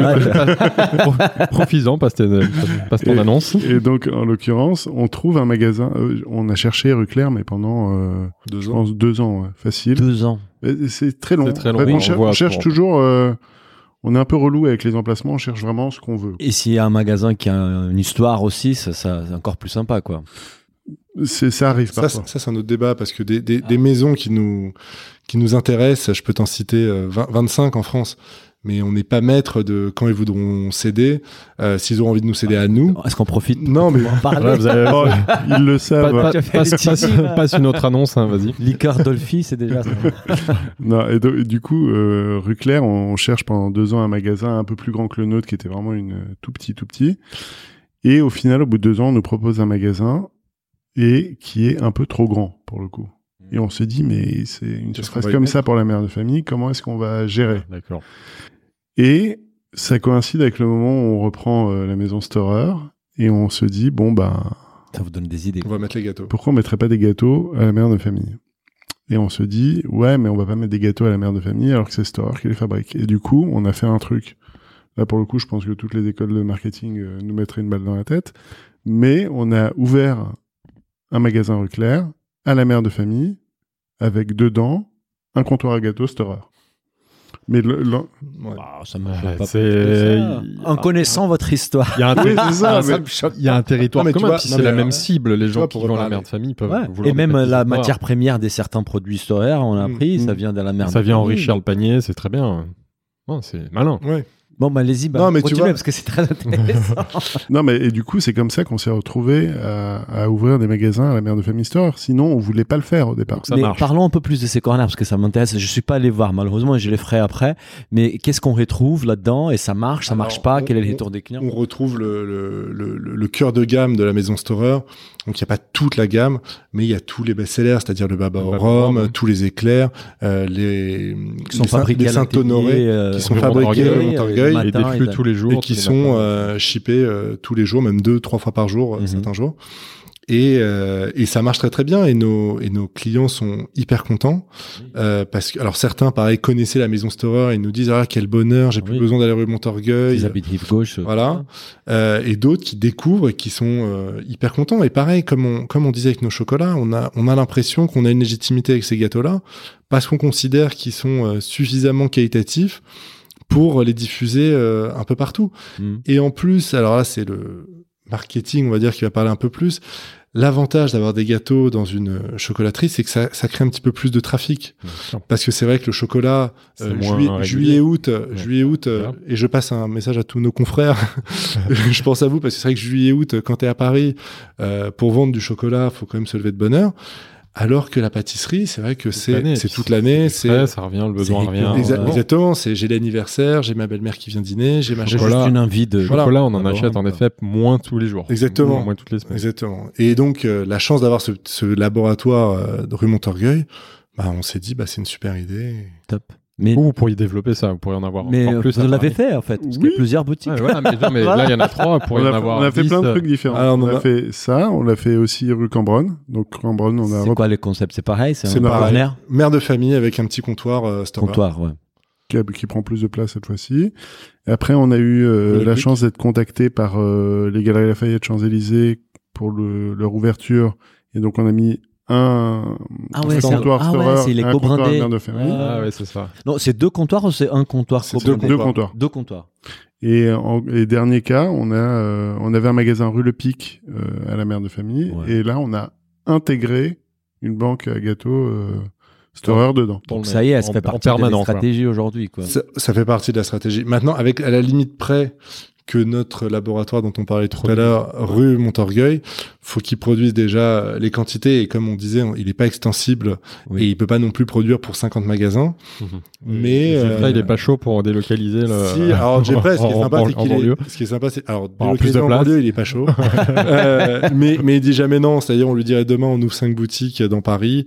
Il Par dirait, contre, il ok, faut un euh, atelier. euh, voilà. Non, mais c'est- pour pour l'instant ça va. On, on... C'est c'est un métier compliqué quand même la pâtisserie. On a aussi beaucoup d'exemples de pâtissiers qui ont ouvert un magasin, deux magasins, trois magasins, qui ont fini par mettre leur labo en banlieue parisienne et qui se sont cassés la gueule. Ouais. C'est aussi euh, y aller doucement. Parce que ça, apporte, ça apporte une réactivité, le labo euh, derrière la boutique, exceptionnelle. Et tu vois, par exemple, euh, le, le, le samedi après-midi, qui est euh, le samedi dimanche, c'est les deux plus gros jours en pâtisserie. euh, si on a mal calculé notre coût, euh, parce que tu es obligé de, de bien calculer aussi en pâtisserie pour éviter les pertes. c'est sûr. Parce que Ah, par rapport au chocolat, le chocolat, tu le gardes Oui. quelques semaines dans ta Ouais, boutique, ouais. mais le gâteau... euh, 24, 48 heures, quoi. Alors, ça dépend des gâteaux, mais la plupart, euh, c'est 24 heures. Donc, euh, si les La produits de matin... Voilà. C'est important. hein. Et donc l'avantage d'avoir le labo derrière, c'est que si à 13h les vendeuses se, se rendent compte que bah elles se font éclater et que finalement euh, ils vendent beaucoup trop, ils appellent la prod, ils disent euh, remets-moi une tournée ouais. et voilà. Comment vous gérez les pertes d'ailleurs? Vous bossez avec euh, Too Good To Go, de, de trucs comme ça ou? Alors on essaie on essaie de, de viser au mieux Oui. dans la limite du possible. Euh, Too Good To Go, on n'a pas on, on travaille pas avec eux parce que c'est pas hyper pratique parce que on sait pas en fait la perte qu'on va avoir en pâtisserie euh, tous les soirs. Il y a Il y, des a, sou- il y a surtout en pâtisserie, il y a un, un énorme problème euh, en France en tout cas, c'est la logistique. C'est-à-dire que tu dois partir en frais. quand, quand tu as des pertes, ce qui est compliqué, c'est pas de les donner. Nous, on en donne plein, par exemple, euh, à l'église Saint-Eustache, à côté Mhm. de la rue Montorgueil. Mhm. On donne beaucoup, beaucoup de pâtisseries. Mais en fait, le, le, le trajet de la pâtisserie entre chez nous et le, celui qui va les récolter, Ça soit frais. eh ben, ça, c'est un enfer. Et ça coûte cher. Et, ça surtout c'est à 20h30. Oui, la oui. boutique ferme. Oui, c'est clair. Par contre, le chocolat, euh, on donne régulièrement à plein d'associations. Et d'ailleurs, pendant le confinement, euh, c'était, euh, enfin, je vais pas dire marrant, mais en fait, quand on s'est rendu compte qu'on n'allait pas rouvrir, parce que nous, on n'a pas rouvert euh, nos boutiques, parce que ne- les personnes à qui on travaille avaient, avaient peur de venir en boutique à juste titre, parce que le gouvernement a tellement martelé euh, à la télé, à la radio, euh, restez chez vous, restez chez vous, que entre ceux qui vivaient avec des personnes à risque, ceux qui s'occupaient de leurs enfants parce que les écoles étaient fermées, on a sur les 33 boutiques ouvert que deux boutiques Mhm. pendant le confinement. Et en fait, au bout de deux trois semaines, moi j'étais confiné à Paris et je me dis mais attends, en fait nos boutiques elles sont pleines à craquer parce qu'il y a pas qui arrive dans trois semaines. Euh, on va pas le jeter, c'est trop dommage. Et c'est là où je- on s'est mis en contact avec euh, plein d'hôpitaux, des EHPAD, Pour leur envoyer euh, du chocolat. voilà, des, des pompiers, euh, des associations, des flics. J'ai même arrêté des bagnoles de flics dans la rue Ah ouais? en leur disant euh, ça, vous, voulez du chocolat? Donc là ils descendaient avec les, les, les mitraillettes. Qu'est-ce qu'il dit là? Disant, qui- qui me celui-là Il est pas net, il est pas frais. Ouais, il est chelou. et Qu'est-ce que tu fous dehors? et du tout. chocolat. Et donc très vite, je rentrais dans la boutique et je dis voilà, alors là j'ai fait, euh, là il y a 25 sacs, prenez ce que vous voulez. Alors là tout de suite il devenait très sympa. Ah ouais. Et, et voilà, donc là on a énormément donné euh, plutôt que jeté parce que ça rien. Parce qu'on fait partie aussi des chocolatiers, on a une, on a une durée de conservation très très courte. Euh, nous quand un chocolat il rentre dans notre boutique, si euh, trois semaines après il est pas vendu, on le, on le donne. C'est-à-dire on veut surtout pas euh, vendre des chocolats avec euh, des, des durées de qui est pas optimale. Exactement. Mhm. alors pareil, on a des confrères euh, plus industriels qui peuvent faire une truffe qui dure un an. Tu vas, Mais- tu vas pas citer de nom. Non, mais dans la grande dans la grande distribution même, Bien sûr. euh, tu peux acheter des truffes euh, aujourd'hui dans la grande distribution qui durent un an. Mais c'est vrai que c'est pas de la vraie crème dedans, c'est de la poudre de lait euh, hyper Oui. dure. C'est même Pas plus qu'il y a de- dedans, quoi. ouais. Voilà, et c'est pas du tout la même qualité. Deux, ouais. Et, et juste une petite question par rapport à- à- au confinement, ça m'a fait penser à l'histoire de l'e-commerce qu'on a rapidement évoqué avant l'enregistrement. Euh, Aujourd'hui, l'e-commerce, ça, pèse pour vous? Quel, quel pourcentage du chiffre d'affaires? Est-ce que pendant les confinements, vous avez accéléré votre transformation digitale? Ça va nous parler un petit peu plus du poids du digital euh, au sein de la... Alors, euh, pendant le confinement, John a une idée de, enfin Jonathan a une idée de assez incroyable, c'est que nous, en fait, tout le tout le site internet, il partait du magasin historique. Et en fait, on a transféré tout ça à la fabrique pendant le Ouais. confinement. Et en à peine une semaine, il a fallu tout réorganiser pour pouvoir expédier de la fabrique. On n'a clairement pas sauvé Pâques, on n'a clairement pas du tout fait le chiffre d'affaires qu'on devait faire à Pâques. Mais euh, les, en fait, le truc, c'est que quand, quand tu es propriétaire d'une maison comme la mère de famille, il y a des familles dans lesquelles euh, tu as des moulages de Pâques de la mère de famille tous les ans depuis euh, trois générations. Et du coup, pour ne pas décevoir ces gens-là, on a décidé euh, de mettre euh, le paquet sur le site internet pour pouvoir les livrer euh, à la période de Pâques. Et on a aussi été contacté par épicerie Ouais, en ce moment-là. Et du coup, on a pu faire de la livraison dans Paris. ouais. Donc Ça a aujourd'hui, limité la casse à ce moment-là. l'e-commerce, c'est soit un direct à partir de, de Tours, ou soit euh, En avec épicerie. un- Pour exactement, en fait, c'est, ça devait partir de, de, de Paris. En fait, on a deux, trois personnes qui s'occupent de ça à l'année. Et quand je les ai appelés pendant le confinement pour leur dire, est-ce que vous pouvez venir pour bosser sur Internet? Et les trois avaient pas la possibilité de venir. Et c'est là où on s'est dit, on va le mettre en, dans la fabrique. C'est qui a plus de... Bah, après, Ce qui, est- ce qui a plus de sens. Alors, expédier un, un œuf de Pâques euh, de Tours pour le livrer à Paris, euh, rue Montorgueil, ça n'a pas vraiment de sens. Oui. Mais euh, pour un ballotin de chocolat, il y a aucun problème. Hmm. Donc, Et le, e-commerce aujourd'hui, ça pèse quel poids dans votre alors, on a, faut, faut dire là aussi la vérité, on était très mauvais en e-commerce. Mhm. Euh, Nul. on était vraiment nuls. On avant avait- la crise. avant la crise. On a remodelé complètement notre site. euh, pour tout vous dire, on a surtout refait le tunnel d'achat qui était euh, déplorable. Mhm. Euh, et donc là, il est bien plus efficace. Ouais, et c'est vrai que là, depuis le 1er décembre, on se rend compte qu'on fait des chiffres qui n'ont rien à voir avec l'année dernière. Super. Maintenant, ça reste quand même assez euh, confidentiel. Mhm. Euh, Ça fait quoi? Ça fait 5% du Ouais, je, pense qu'on va finir euh, décembre euh, peut-être avec euh, 5, euh, peut-être un peu plus 5-7%. Oui, mais Non mais tu, tu vas me dire c'est déjà exceptionnel si c'est des nouveaux. pour, pour quelqu'un qui n'avait pas l'historique de... Il y a un truc qui a été positif pendant ces, toute cette période de Covid, c'est que ça a créé une énergie aussi euh, à l'intérieur de la société qui fait que tout le monde s'est s'est mis en branle pour pour C'est euh, mobilisé pour ouais. développer le e-commerce. Alors peut-être avant, on disait, Bouh, c'est pas la priorité, euh, c'est pas à nous de faire ça. Et nous, du jour au lendemain, on, on a transformé le site pour qu'on puisse avoir des click and collect dans dans tous les magasins. Ouais.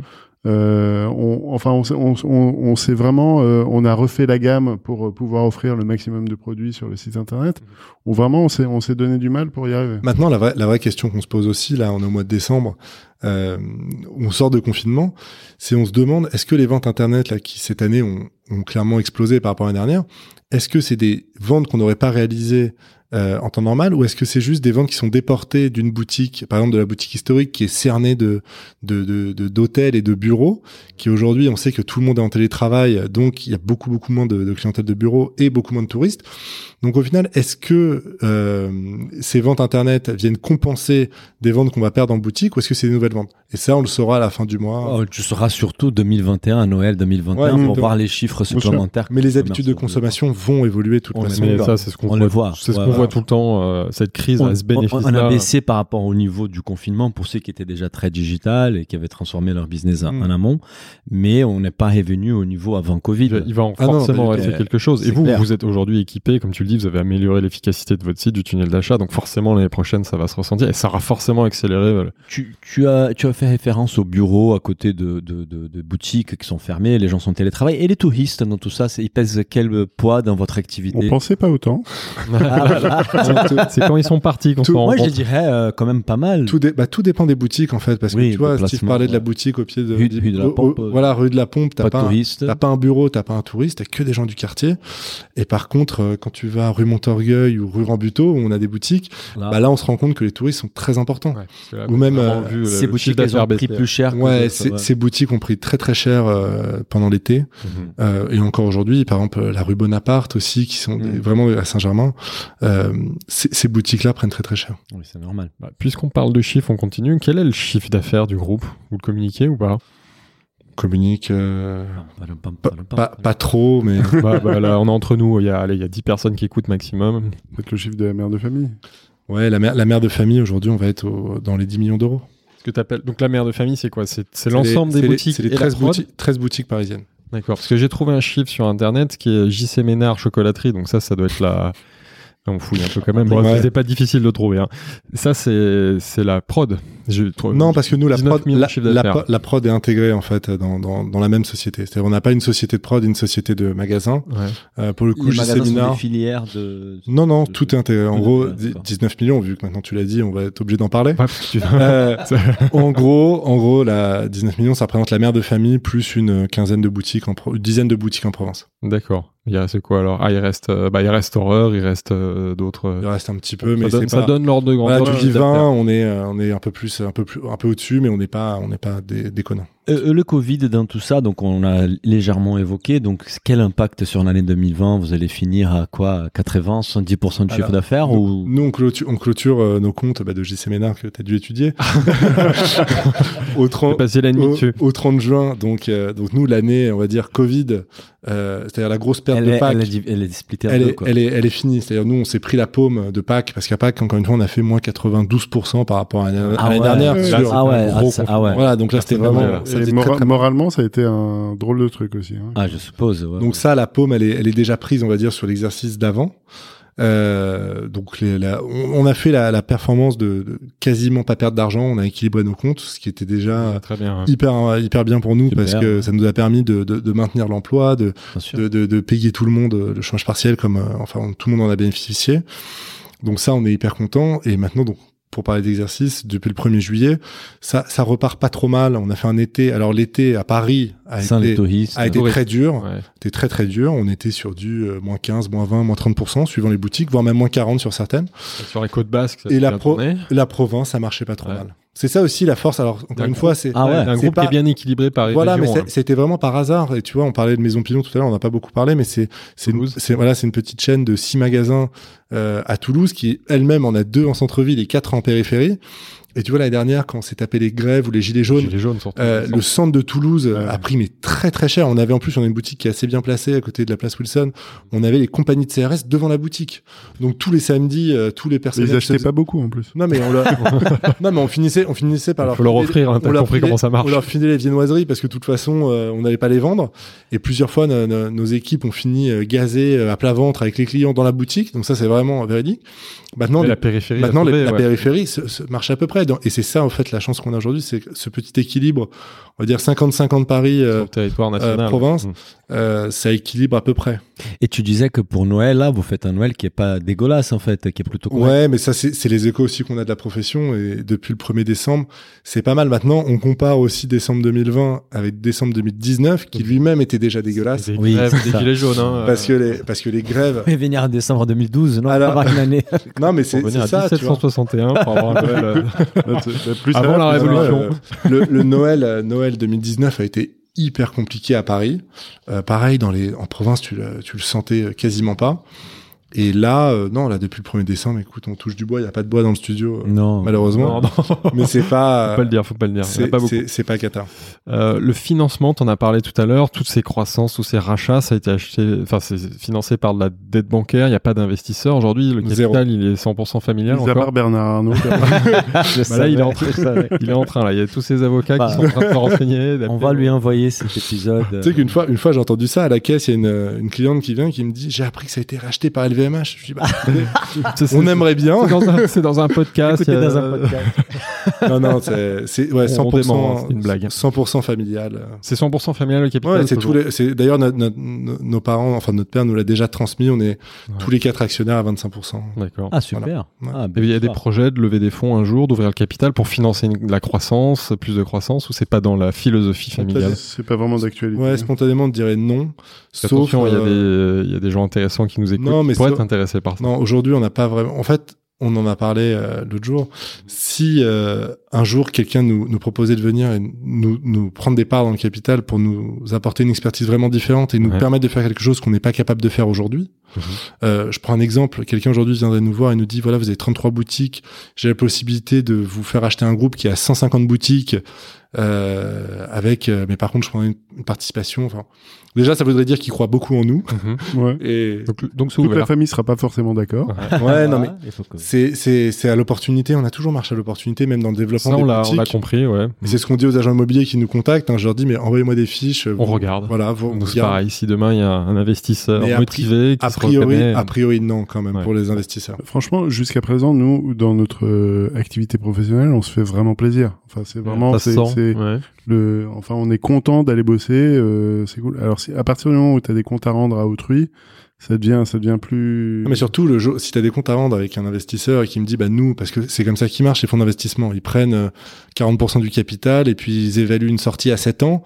Donc les mecs, ils veulent amener une rentabilité exceptionnelle pendant 7 ans. Donc ils vont me dire, bah le mocarès, le chocolat préféré de ta mère, bah faut l'arrêter parce qu'on gagne pas assez. Le caracrousti aussi. Va, gé- va gérer avec ma mère après. Non, non, mais c'est tout dit- ça. Et donc le mec va chercher vraiment la renta alors que Bah nous, on n'est pas du tout dans cette démarche-là. Donc bien sûr, on, on veut mais gagner. si, euh, si, si un fonds se- s'intéresse vraiment à la gamme de la mère de famille, franchement, on arrête 30% de ce qu'on fait.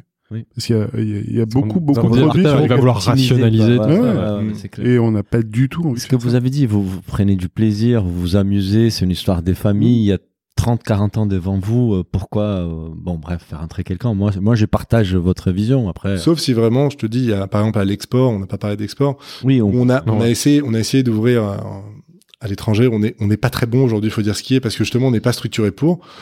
Peut-être que là, ce serait la fois où on pourrait faire une exception sur. euh, mais vous pouvez trouver des partenaires locaux. Bah, euh, on a Ouais, fait récemment l'épisode avec euh, Eric Kaiser, qui Ouais, est présent dans 30 pays différents. Avec, en tout cas, un modèle de développement. un modèle Voilà. de développement et ils disent dans chaque pays c'est une config en fait parfois c'est impropre parfois j'ai j'ai un partenaire parfois c'est une licence mais il y a personne qui est rentré au capital de la boîte en Hmm, France C'est pareil, à l'opportunité, bon, à condition de semer et d'être ouvert, il y a certainement des choses à faire à, à l'export. hein. Bah, nous, nous, on a quand même beaucoup de choses à défendre à l'export. C'est-à-dire qu'on a les deux plus anciennes maisons, euh, Ouais. tu vois, depuis Ah, puis 1761, vous depuis êtes devenus des, 1730. et vous êtes Oui. devenus des ambassadeurs du patrimoine sucré français, qui Complètement. moi vous façon. mettez un historien à mère des familles à Londres je vois pas À comment New ça va York, pas marcher ça, quoi ça, Bah, à Londres, Londres, c'est un c'est peu clair, plus Et en, compliqué. et en plus, le truc, c'est qu'on a les, théoriquement les capacités de, de production pour le faire. c'est clair c'est clair Ouais. Euh, J'ai juste une dernière question sur la, la famille, l'organisation. Est-ce que comment vous quel est votre secret? Parce qu'on entend quand même beaucoup des, des gens qui travaillent en famille. Parfois ça marche, parfois ça marche pas. Vous, j'ai l'impression que c'est une symbiose. euh, bon, c'est en façade. Hein, je vais forcément dans un gueulade, mais quel secret pour arriver à bosser euh? On a une Je peux pas c'est les Euh, non, nous, on est, on est quand même euh, très bizarre, hein, quand même. Bon, ça me est- rassure que tu le dises comme ça non, mais C'est pas la norme, hein, parce que bosser entre Bah, frères et sœurs. euh, c'est pas que bosser entre frères et sœurs. C'est-à-dire qu'en plus, en dehors du travail, on continue à se voir. On part en vacances ensemble. On part ça, en c'est ce que tu dis euh, face euh, au micro, mais. Ah, non, Non, non, mais c'est vrai. Non, mais je, je, je Très bien. franchement.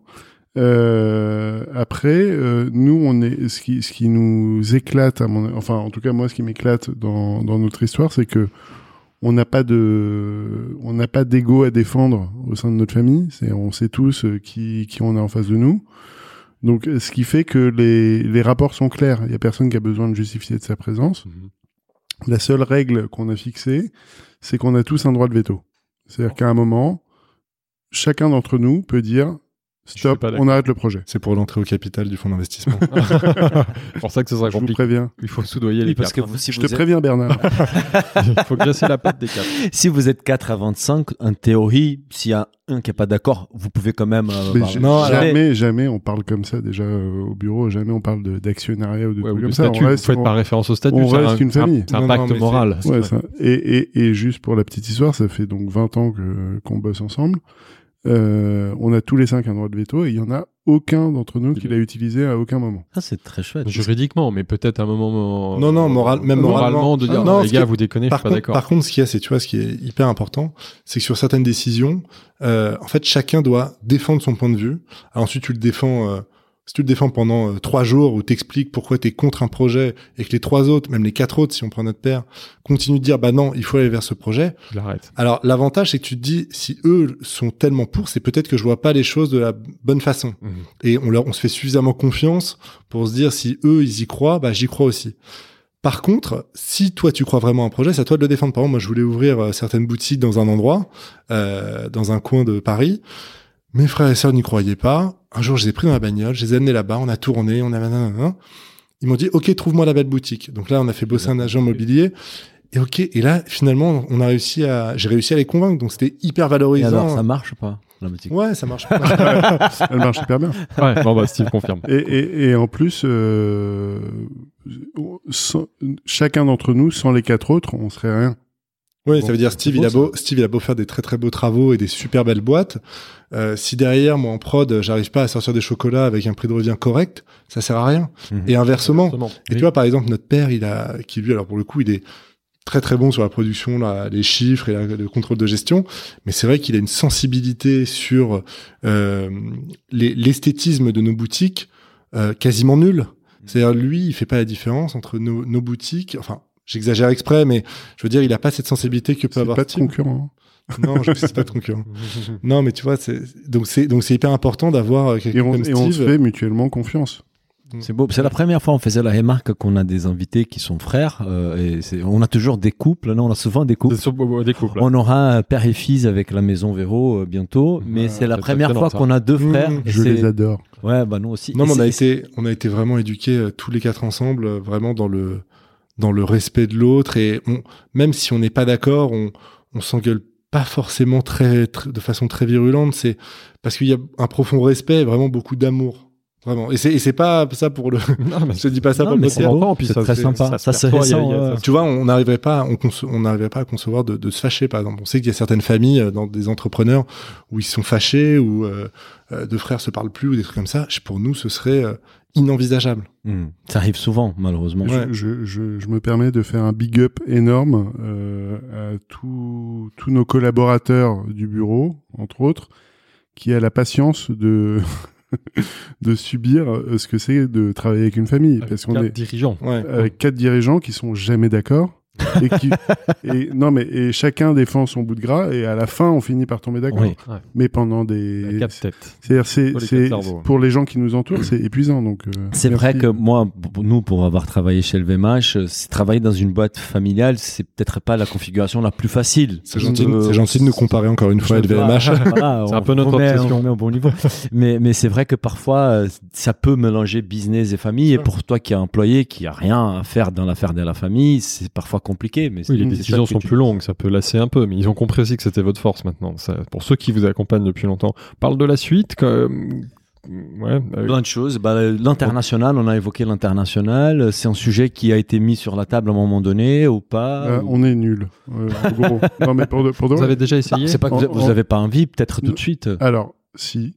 Euh, en vérité, euh, nous, depuis le début, on fait ce qu'on est capable de faire. Mhm. C'est-à-dire, ça fait 20 ans qu'on se se complète euh, les uns les autres. Et franchement, à l'international, euh, pour l'instant, on n'a pas trouvé les bonnes personnes, en gros, pour le faire. Et c'est très difficile quand on est euh, en famille et qu'on bosse en famille et qu'on bosse dans la confiance et qu'on est comme ça au quotidien, de d'aller trouver quelqu'un extérieur à la famille en qui on va faire complètement confiance. Donc nous, on se rend compte du potentiel énorme qu'on pourrait avoir, par exemple, en Asie ou aux États-Unis Ah ou Au Japon. ou- ben, au, alors au Japon, on y est allé euh, euh, plusieurs fois avec euh, Jonathan pour euh, pour euh, rencontrer des gens Mhm. et on n'a jamais euh, on n'a jamais eu le coup de foudre euh, Oui. euh, ou la ou la confiance nécessaire pour être euh, Mais il y a, il y a autre chose aussi qu'il faut bien préciser, c'est que on, on vend aujourd'hui du chocolat et de la pâtisserie, donc c'est des métiers, on a des bonnes marges, mais on fait pas des chiffres d'affaires non plus mirobolants par boutique. Mhm. Et, et pour trouver de la rentabilité, tu vois, tout à l'heure tu parlais de Londres en disant ça cartonnerait à Londres. Ça, c'est qu'on connaît tous le, le montant des loyers d'une belle boutique euh, dans les rues de Londres. Et avant de rentabiliser ta boutique, ou même New York, on a été à New York, pareil, on parlait avec un chocolatier qui voulait peut-être euh, céder son affaire. Et le mec, quand il nous explique qu'il avait euh, 300 ou 400 000 dollars de loyer sur une boutique, quand nous, on sait les chiffres d'affaires qu'on pourrait espérer faire, on sait que c'est impossible. Bien sûr. Donc c'est... Là on se rend compte qu'il n'y a pas Bernard Arnault euh, avec nous.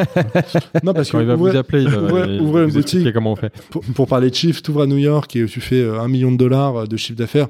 Nous, on serait content de faire un million, même un million cinq de chiffre d'affaires en vendant des chocolats, parce qu'il faut quand même en vendre des chocolats. Nous, on n'est pas, on vend le chocolat à 90 euros le kilo. On le vend pas à 150 ou 200 comme, euh, comme certains de nos confrères. Et, et ben, avant de, de, de, de faire un million, un million cinq, faut quand même en vendre des, des, des wagons. Et un million cinq, tu payes pas 300 400 000 euros de loyer. c'est clair. C'est pas possible. Donc Oui. c'est donc c'est ça cette euh, cette limite qu'on a aujourd'hui. Donc c'est pour ça que nous peut-être en étant un peu conservateurs, on préfère aller à New York et trouver le chocolatier qui veut vendre ses boutiques parce qu'on se dit au moins on, on reprend un savoir-faire, une histoire et puis s'il arrive à gagner de l'argent. ADN, Voilà. de faire Ouais. ça quoi. Ouais, de toute façon, il faut reproduire ce que vous avez déjà fait, c'est ça. Voilà. Ouais. Mais je te dis sinon euh, le Japon ouais, on adorerait euh, Mais, mais on, on- c'est exactement ce qu'on a évoqué avec Eric Kaiser et c'est, on voit un peu partout, c'est que la connaissance évidemment du marché local, elle est, elle est hyper importante et dans votre métier euh, encore plus. euh, Ouais, complètement. Et, et vous êtes, votre expertise aujourd'hui, c'est les retail en France et la production et peut-être trouver un partenaire pour vous Bah. aider avec les retail à l'international. Bien sûr. Et on sait euh, qu'aujourd'hui, avec notre histoire et, euh, et la gamme de, de, de confiserie et de chocolat qu'on qu'on défend, on sait qu'on pourrait très bien, euh, enfin, on est sûr, en ayant plaire, vu, en ayant vu plusieurs fois. C'est- Bien sûr. Certain. Et d'ailleurs, et d'ailleurs, pe- petite parenthèse sur le e-shop, on, on, on expédie depuis euh, un an à peu près partout en Europe. Ah, et alors? Bah ça, mar- ça marche plutôt bien quand, quand Ah, il y a quelqu'un d'Allemagne ou d'Angleterre. les noms de famille, c'est des noms français, c'est plutôt des Français à l'étranger qui achètent? Il y a de tout. Il y a de Ouais. tout. Et, et ce qui est marrant, achètent c'est la France, ils achètent Ouais. le savoir-faire. Et ce qui est marrant, c'est qu'on-. Et ce qui est marrant, c'est qu'on n'expédie pas aux États-Unis parce que euh, déjà avec toutes les contraintes FDA, c'est c'est l'enfer sur terre. Mais tous les jours, on a des demandes de euh, tiens, j'ai visité votre boutique euh, quand j'étais à Paris, j'ai trouvé ça génial. Est-ce Ah que vous ouais, pouvez expédier, à San Ah ouais. Francisco et trucs comme ça? Donc, on, on pense que ça plairait. Bien sûr. Et vous avez, vous avez dit que vous avez quand même une clientèle de touristes qui est finalement importante. Vous ressentez Ouais. là avec Ouais, cette sûr. Mais situation. faut pas, ouais, mais faut pas oublier que c'est aussi un produit très fête, très Noël Pâques et que le loyer, il tourne toujours. Euh, toute vieux. l'année. Il faut, Petite il faut question. faire du chiffre l'été. par, qui, qui rentre dans la même discussion, c'est un peu les, les emplacements euh, gare aéroport. Est-ce que vous avez jamais envisagé un emplacement à un aéroport euh? Le travel retail. Alors je me fais insulter par. euh, On n'est pas d'accord. Ah, il y a un Ah, débat.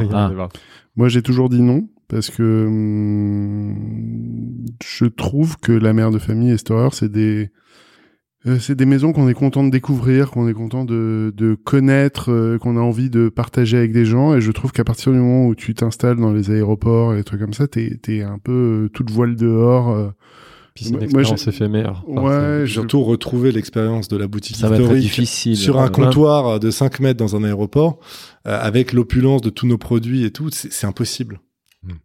Ça se Après, défend. ah ouais, je suis d'accord, c'est c'est très compliqué. Après, la demande, elle sera là, euh, parce que c'est parfait pour les travel demandes, retail. ouais. Mais, mais je vais te dire, c'est exactement ce qui nous freine aussi euh, dans l'ouverture, par exemple, au Japon. Au Japon, j'ai eu plusieurs fois des contacts euh, de department store qui m'ont dit euh, est-ce que vous voulez ouvrir un corner en- dans le basement? Et euh, sais marrant, j'utilise beaucoup d'anglicisme ici, alors que d'habitude, je- j'en utilise aucun, mais c'est pas grave. Et du coup, euh, du coup, ils nous proposent d'ouvrir des, des espèces de petits, euh, de petits stands. Et moi, j'ai toujours refusé. J'ai toujours voulu ouvrir soit un shop-in shop dans les, Dans les magasins. dans les magasins, soit un magasin carrément avec pignon sur, rue. Ouais. Mais je trouve qu'on a tellement de, de valeurs à défendre et d'histoires à raconter qu'on peut pas le faire sur un, Un comptoir, un comptoir ou, ou alors ou pire même en revendant nos magasins euh, sur une tu vois au milieu d'une autre Je offre. comprends, mais c'est très intéressant, c'est un, c'est un super cas d'école, quoi. Euh, et juste une question par rapport à, c'est une question qu'on aime beaucoup poser aux entrepreneurs, mais c'est, et c'est très loin, je suppose, parce que vous êtes jeune et, et vous avez encore beaucoup de- d'années devant vous, mais vous imaginez quel type des sorties d'aimants c'est, c'est... Bernard C'est l'obsession. On n'a jamais autant parlé de Bernard. non, On va- on va. va- je, on te rassure, je te rassure, nous non plus. hein. Vraiment, On va se faire appeler Daniel. mais ouais, les droits. Mais, euh, mais je sais pas, est-ce que je suppose que comme vous avez pris des maisons où les, les propriétaires voulaient trouver quelqu'un qui allait garder un peu, bah, trouver des acquéreurs qui allaient garder cette histoire, je suppose que vous, ce sera un peu le même cas. nous, on est quatre enfants et il y a huit petits enfants déjà. Déjà. Ouais. Donc, euh, le bordel. non, et puis, euh, il y aura un repreneur parmi les huit. Non, et puis on voilà. en est, on en est pas du Ah, tout là. oui, oui, vous n'êtes pas là. Et- Non, mais en et- tout cas, on, tra- on travaille pas dans une. euh, Tu vois, il y a beaucoup de, de magasins, par exemple, dans les fringues, qui, une année, ouvrent 40 magasins. Non, dans la bouffe. Tu vois, des, des fabricants, des vendeurs de burgers, par exemple, qui montent des business en se disant, je fais, vendre. ouais. je fais ça pendant 5 ans, j'optimise à fond, et au bout de Bah, 5 ans, je vends. restauration rapide, on voit Oui, des cas ou de qui pâtes, croissance ou de- assez rapide. Ouais. Ouais, ouais, on, va- on a compris, mais on va pas dire. mais, mais en l'occurrence, nous, on travaille pas du tout. euh, alors, je vais prendre des termes euh, euh, Financiers. financiers. euh, John sera sensible. On, on, on, on travaille pas pour gonfler les bidas et pour ensuite le revendre à un certain multiple. On s'en fout complètement. Nous, nous, on n'ouvre pas un magasin. Déjà, ils ont Si toujours on pas compris ce que c'était les bidas. bah si, tiens, il en parle déjà. bien. Son- Non, je, je vais pas Je rentrer. rigole, je rigole. Ah, Vas-y, on aime bien les blagues. On va pas faire la guerre. Euh, non, mais le, le, nous, on se, par exemple, quand on ouvre un magasin euh, rue Cambronne, nous, notre but, c'est de que qui marche. C'est-à-dire, on- n'est pas du tout dans le but de faire un chiffre d'affaires et de et de gonfler tout ça pour ensuite revendre un maximum de points de vente, un maximum de chiffre d'affaires. maximum- Non, ça veut dire con- concrètement, si un jour on voulait, dans une optique de vendre euh, à horizon 2-3 ans, et qu'on voudrait gonfler les bidas justement pour pouvoir vendre, on changerait complètement Il notre façon de travailler. rationaliser ce qu'on disait tout à l'heure, la gamme et tout. Donc là, on a compris Et que en- vous n'étiez pas dans et en cette plus, pour- perspective-là. Et en plus, pour tout te dire, un, un Bernard Arnault, par exemple, ou un autre, qui voudrait arrêter, hein. reprendre, non, mais, ou un fonds C'est lui, hein, d'investissement. c'est pas nous là. un fonds d'investissement, tu vois, il peut reprendre certains de nos, nos, nos confrères qui ont euh, 20, 30, 40 boutiques au même nom, une identité de marque. Ça, ça intéresse les fonds d'investissement. Nous, aujourd'hui, la mère de famille, ça intéresse les, investis les investisseurs. Bien sûr. Mais quand tu leur parles des palais d'or à Moulins, Ouais, la Bussière à. Limoges, tu les perds complètement. Ce qui est Et- complètement cool. Ils veulent un truc Et, scalable. et- et quoi. donc voilà, et, Bien et d'ailleurs plusieurs fois, les, les investisseurs à qui on a parlé, parce qu'on aime bien leur parler, c'est intéressant. Je vais équilibrer après en maison de luxe. Non, mais ils vont nous dire, ils vont nous dire, mais pourquoi vous mettez pas la mère de famille partout? Vous avez une marque très forte, Oui. euh, vous avez une communication euh, identique et tout. Bah, Aujourd'hui, on s'en fout parce que ça marche comme c'est, et on n'a pas besoin de, de, de faire plus. Ouais, on va vouloir appliquer chez vous la règle des 20-80. Je suis sûr qu'il y a peut-être euh, un pourcentage des références qui font 80% du chiffre d'affaires et tous les restes vont vouloir c'est virer. évident. Mais ça va tuer la marque euh, ou ça Bah va. Voilà. Non, mais tu- après, si on, si on doit parler de quelqu'un d'autre que Bernard, Vas-y. euh, tu peux regarder les maisons comme Chanel ou Hermès qui, elles, ont plus un développement, on va dire, qui ressemble. Un peu plus au vote. Vous êtes beaucoup Je- plus je- en, je- en je- effet dans ce modèle-là. Je parle humblement par rapport à ça. Hein. Oui, oui, oui. Mais, Mais, tu vois, la- une maison comme Chanel qui reprend, euh, ouais, ouais. Euh, c'est par exemple ses fournisseurs de dentelle ou ses. C'est clair. voilà. Bon, LVMH, je l'ai fait aussi, mais, mais Chanel et Hermès le font très très bien. Et, et on a même des cas des luxe et bouffe, des rapprochements, même si c'est pas les mêmes métiers, mais je trouve qu'il y a plein de parallèles pour avoir bossé dans les luxes et dans, dans la mode un peu. Euh, entre les deux, on voit l'Occitane qui est plutôt cosmétique, qui a repris Pierre Hermé. Mhm. C'est pas exactement les mêmes métiers. Euh, même au Brésil, j'ai un exemple, il y a une marque qui s'appelle Natura, qui est une grande marque des cosmétiques au Brésil, qui a lancé une activité chocolat parce qu'il y a certains Oui, codes dans les retail qui Mais est-ce que, ça, est-ce que ça a un sens, par exemple, que l'Occitane reprenne Pierre Armé Ça, Ah, ça a une limite contre, aussi. Ah, Tu non. vois, On va inviter Pierre Hermé pour en parler. Mo- mo- mo- laisse tomber, laisse tomber. Non, mais- Il y a que des coups à table ronde. On a, Prise. on a des, des gens de l'Occitane et de Pierre Hermé qui nous écoutent. Bisous. Euh, on arrive La à fin, ouais, moi, ouais. moi je- franchement j'ai dit j'ai j'ai dit ça jamais en direct mais je prends beaucoup de plaisir à enregistrer ces podcasts je pense que c'est un des plus intéressants qu'on a fait j'apprends aussi. choses Euh, donc on arrive malheureusement à la fin même si ça fait déjà un petit moment qu'on discute Euh, On va continuer après, et puis on éditera les bonus plus tard. Ouais, on va peut-être. euh, on a des questions donc rituelles à la fin. C'est bon, première question, c'est quel était pour vous deux, euh, chacun, les plus gros échecs ou apprentissages? Tout le monde nous dit il n'y a pas d'échecs dans l'entrepreneuriat, il y a des apprentissages. Bon, les apprentissages et les plus grandes fiertés et réussites avec euh, vos affaires. Euh, moi, je dirais en, en échec, euh, pour moi, c'est de pas avoir réussi euh, à ouvrir à l'export, pour le coup. Mhm. Ça, je trouve que c'est vraiment, je trouve qu'on a tout pour le faire et qu'on est, qu'on n'est pas très doué. Ça va venir. Bah, euh, j'espère. Vous avez les temps. On verra. euh, et après, c'était quoi le C'était le- le- la réussite. fierté? Alors, moi, je tire une grande fierté dans toutes les collaborations qu'on a fait avec tous les artistes, qu'on a, qu'on a pu mettre un peu en avant. On était hyper contents de le faire. des grands artistes, Sampé. Enfin, on t'es fait plaisir. euh, Ah, avec vraiment. Sampé, par exemple. Ouais, j'adore. Mm. Euh, je l'embrasse. Ah bah, je sais pas Et- s'il nous écoute, mais Bah, je lui ferai suivre l'épisode. Tout à fait. Mm. Et euh, non, et moi j'ai j'ai adoré, adoré, adoré euh, travailler avec le magasin Colette. Ah. Voilà. Et toutes les années. C'était Où... quelle année ça? Écoute, c'était les leurs cinq ou sept dernières années. Et euh, où on a rencontré, bah, je- en fait, moi je savais pas du tout, mais c'est vraiment une boîte familiale. Mhm. Donc Sarah et Colette, qui sont Mhm. deux femmes extraordinaires. Et, euh, et donc travailler avec elles, qui sont en plus des vraies gourmandes. Mhm. euh, qui connaissait très bien la mère de famille, qui connaissait très bien euh, Storer aussi. Euh, pour nous, ça a été, enfin pour moi en tout cas, ça a été, euh, euh, on va dire, euh, challenging pour euh, continuer dans les Attends, les anglais. termes anglais. ouais. Et ça nous a permis de faire plein de choses, comme par exemple le calendrier de l'Avent, qu'on n'aurait pas forcément fait euh, si on les avait pas rencontrés. Euh, organiser des chasses aux œufs tous les ans. Tu vois, tous les ans, on investit un jardin parisien et on fait une énorme chasse aux œufs gratuite, sans inscription, où, où vraiment il n'y a pas de Tout le, monde, idée. tout le monde repart avec du chocolat. Tout le monde Ah repart oui. avec du chocolat. Et nous, euh, enfin, et nous, on est hyper contents de voir euh, l'é- l'énergie autour de ça. Mhm. Euh, donc voilà, moi c'est plutôt ça.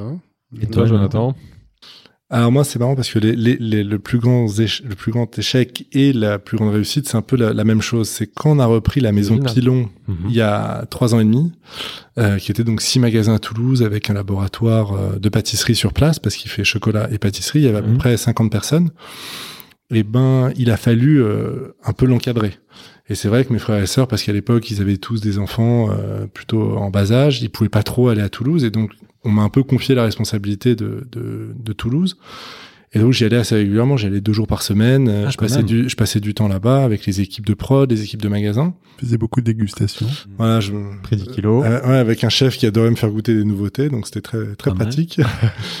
Et pour tout vous dire, la première année a été difficile parce que la première année, on a eu des gros problèmes en, en vente. On a eu pas mal de, de, de responsables de boutiques qui sont partis. Euh, c'était c'était vraiment une année. euh, C'est une clientèle que tu connaissais pas Ouais, je connaissais pas du tout et c'était vraiment compliqué et je me suis euh, pas mal arraché les cheveux à certains moments. Et c'était la première fois vraiment où, euh, parce que jusqu'à maintenant, pareil, je toucherais bien du bois, toutes nos reprises de, de, Il y en a, de-. Faut de plaque des bois quelque part. Regarde, Il y, a- il y a la porte à côté de toi qui Non, rentre. mais toutes nos reprises de, de maison, c'est c'est plutôt bien passé. C'est c'est quand même une chance euh, assez exceptionnelle. Et là, c'était la première fois où c'était un petit peu difficile. En plus, je me prenais tout sur euh, sur les épaules, euh, donc c'était un peu difficile. Et c'est vrai que bah, au bout de plusieurs mois, et la deuxième année, euh, on a fait un très beau résultat, ça s'est très bien passé. Bah, c'était vraiment une, vraie fierté parce que c'est c'est génial de bosser en famille euh, et d'être avec ses trois frères et sœurs et, et son père. Mais c'est vrai que pour la réalisation de soi, c'est pas forcément euh, hyper évident. Mhm. Donc c'est génial d'être dans une société en plus dans laquelle tu es arrivé. Moi je suis arrivé en 2012, donc qui tournait déjà, qui avait déjà 12 ans, donc c'était pas la même qu'aujourd'hui, mais ça tournait déjà bien. Et c'est vrai que cette satisfaction de, de se dire j'ai réussi quelque chose par moi-même, Mhm. donc avec tout le back office, hein, on va dire. sûr, Bien sûr, ouais. Euh, j'étais au lead. Exactement. Et ben c'était quand même hyper épanouissant et hyper valorisant. Ben, chouette, chouette. Donc réussite et échec en même temps, t'as bien expliqué. On a. On a une nouvelle question, juste, pardon, Vas-y, Philibert, vas-y, qui est vas-y. pas dans la trame, mais Ah c'est merde, on n'est pas prêt. quelle n'est était la plus grosse je suis en engueulade entre frères, en fait, la plus grosse euh, dispute ou désaccord? Ah, moi, je sais. Ah. Non, c'était pas une engueulade, franchement. On a senti les limites de la famille euh, pendant le confinement. On s'est confinés tous ensemble. Ah, bah, Non, moi, quelle idée de génie Moi j'y étais pas. Moi j'étais, moi je suis resté à Paris. John a eu l'extrême intelligence de, de, de ne pas venir avec nous. Parce qu'en fait, ce qu'il faut dire pourquoi aussi on, on- on se voit les week-ends, euh, les vacances et tout, c'est parce que mes frères et sœurs ont sept enfants à eux trois. Ouais. Et donc, quand ils se voient aussi le week-end, c'est pas pour le plaisir de se voir, c'est aussi pour, enfin, c'est aussi pour le plaisir de se voir, mais surtout pour que les cousins euh, Se voient et tout. s'occupent entre eux sur tout ça. qui commence à constituer un board. Réfléchir à un business plan. euh. Comité de dégustation, Ouais. déjà, non, des petits- Et oui, pour partir dans l'alcool d'ailleurs, apparemment, la nouvelle génération. Et donc, ils sont confinés, Ouais, donc, ça s'est tous mal les passé. trois avec leurs enfants. Non, ça, en plus, ça, ça s'est plutôt bien passé. Mais franchement, euh, Mais à un moment, t'as regretté, vivre, quand même. vivre ensemble pendant deux mois, c'est quand même un drôle de. qu'en plus, vous parlez Oui. boulot. ah bah oui, on- Oui. et, et avec le avec euh, Pâques à l'arrêt. Et avec 90% d'activité, Ah ouais. ouais, comme on l'a vu tout à Et l'heure. on, et on était 12 dans la maison, c'était peut-être un peu. Ouais. Mais vous n'êtes pas les seuls, donc la bonne nouvelle. Enfin bon, vous êtes rescapé. Euh, autre question euh, rituelle. Quel conseil donneriez-vous à un jeune entrepreneur qui veut se lancer dans la bouffe aujourd'hui? Euh, moi, j'en aurais deux Ouais. éventuellement. T'es Le, généreux, vas-y. ouais. le, le, pr- le premier, c'est d'abord euh, mets-toi dans la merde et après tu te débrouilles. Mhm. Mais moi, j'ai passé beaucoup, beaucoup de temps à, à essayer de d'anticiper les, les trucs et tout. Et en fait, euh, on a été élevé avec euh, par un père qui, pour le coup, n'est pas du tout dans cette euh, démarche-là et qui disait il faut avancer, il faut avancer, il faut avancer. J'ai mis beaucoup, beaucoup de temps à le comprendre. Mhm. Et là, maintenant, en fait, le, faut faire les choses et puis après, tu te débrouilles. Mais tu trouveras toujours une solution. Pas trop réfléchir. Faut se lancer, ouais. puis une fois que t'es dedans, tu t'adaptes, tu pivotes, tu évolues, tu. ouais. Complètement. Et le deuxième, c'est juste euh, de s'entourer de gens qui sont meilleurs que toi dans, dans le domaine dans lequel tu les engages. Mhm. Vraiment. Très important, ça. Non, alors, Toi, toi, pareil, ouais. Non, il y a juste un truc que j'ai- j'avais pas pensé euh, à réfléchir à cette question. Il y a juste un, un conseil, en fait, quelque chose que j'aimerais dire aux gens qui veulent créer des boîtes et qui regardent un petit peu ce qui se passe, parce que quand tu veux monter une boîte, tu regardes ce qui se passe sur le marché. Il y a un truc que m'a toujours dit mon père et qui est vrai, c'est il faut jamais confondre la réussite commerciale et la réussite économique. C'est-à-dire qu'il y a plein de business aujourd'hui dans la bouffe et dans et dans d'autres euh, secteurs qui tu as l'impression que ça cartonne. J'ai énormément d'exemples qui me viennent en tête. Voilà, Mhm. t'as l'impression que ça cartonne et tout le monde se dit ah là là, celui-là il se régale, celui-là c'est top, c'est génial, c'est truc. Mais non. Et en fait, les mecs ne gagnent pas un centime et limite en perdent. Mhm. Donc en fait, faut bien réfléchir à ça et quoi qu'on en dise, quand tu montes une boîte, il faut penser à la rentabilité économique derrière, parce que t'as beau faire le meilleur gâteau du monde et avoir la queue toute la journée euh, devant ta boutique. Si tu veux être là dans 10 ans. Et, et si tu, ouais, mais si Faut tu sais pas pas produire euh, en, à, à des frais restreints et gagner, et que ce soit rentable, ça sert à rien d'avoir le meilleur gâteau du monde. Et dans la bouffe, euh, restauration et d'autres affaires, Ouais, il y a beaucoup de cas comme Bah ça. d'ailleurs, les restos étoilés, Voilà, plus- les, tu montes, bon plus exemple. tu ils montes font- en gamme font en les général, meilleurs, euh, les meilleurs voilà. restos du monde. Hmm. Tout le monde sait que c'est des restos qui gagnent euh, très peu d'argent. Oui, on est d'accord. Mais la pâtisserie, c'est un bon, bon exemple aussi. Aussi, justement par la. Parce que c'est hyper manuel en fait. C'est, Oui, c'est- et c'est des c'est un produits métier qui peux pas des- du tout une durée de vie d'une journée. Mmh, donc, euh, mmh. De la vraiment perte, beaucoup de maîtriser, main-d'œuvre, ouais, c'est ça. Euh, à la fin, on a, on a donc une dernière question, euh, mais là, on, on- alors, c'est une nouveauté. En fait, on demande à nos invités de chanter une chanson. Non, j'ai- Vraiment, il est à l'aise. Bah, juste- il a vraiment apprécié le podcast. du coup, j'ai un peu peur des questions qui vont non, venir. non, non, C'est dommage, on avait répété un canon avec les sœurs, c'est dommage qu'elles soient pas là. Bah, on va les Ouais. inviter, on fera un deuxième épisode, on va voir leur version de l'histoire. Vous l'enregistrez, vous nous envoyez la vidéo. Euh, il faut qu'on change là pour 2021 cette question, mais on aime, on aime bien donner un petit cadeau aux auditeurs qui nous écoutent. Et là, on a battu les records, c'est l'épisode les plus longs des Business of Bouffe, donc Ouais. félicitations. Nous sommes à 4h30. Euh, genre à 2h. Est-ce que Et vous avez un bon plein bouffe à partager? Ça peut être évidemment un restaurant, même si en ces moments c'est compliqué, un, un livraison peut-être, euh, un livre, un podcast, une série, un film, quelque chose qui vous a inspiré cette année autour de la bouffe? Hmm, Moi, en, en bon plan bouffe, moi, je, vu que je suis obsédé par la bouffe, Ou j'en- ai quelques-uns. Ah, 20, ouais. Après, en vin nature, je, je peux en, je peux en parler pendant Bah, des heures. Non, le, le- en bon plan bouffe, moi, il y a, il y a quelqu'un que j'admire vraiment et qui, je trouve, euh, travaille dans le bon sens depuis le début, c'est Alain Passard. Et en fait, on a la possibilité, euh, si vous allez sur Internet, sur le site de l'Arpège, de commander les paniers de légumes. Ah ouais. Bien sûr, ouais. Mm, mm. Et, et, et ça, je vais vous dire, mes gosses qui sont comme tous les gosses réfractaires, euh, se jettent sur les Sur légumes. ah ouais, c'est les légumes de sa production Ouais, ouais, euh, en Normandie. J'ai eu la possibilité, la chance de, de visiter les potagers. Et quand vous visitez les potagers, vous vous rendez compte que c'est vraiment, euh, enfin, c'est c'est incroyable. Voilà. Et, ça, pour le coup, c'est vraiment un bon plan. Et en plus, pendant les fêtes, il, il y a aussi des. Alors, Des on a eu- des fêtes. Il y a non, il fait pas vraiment, il fait pas de menu de fête quand même parce que, mais il vend par exemple des poulards, des choses Ah comme ouais ça. Il a vendu des excellents euh, chocolats et des marrons glacés euh, euh, pendant les fêtes de Noël. qui viennent de la plus vieille chocolaterie de Paris. non, mais c'est euh, en tout cas c'est quelqu'un que je respecte beaucoup. Voilà. Et après, en, en bon plan euh, bouffe, là, je trouve que le confinement. Euh, alors ça a été euh, atroce pour euh, tous nos amis restaurateurs et hôteliers, et- mais je, je, je trouve que parfois ça a créé aussi une énergie dans le Métier. dans le métier, dans le développement de la vente. euh, alors nous, on se régale. Par exemple, tu peux te faire livrer Septime aujourd'hui. Mhm.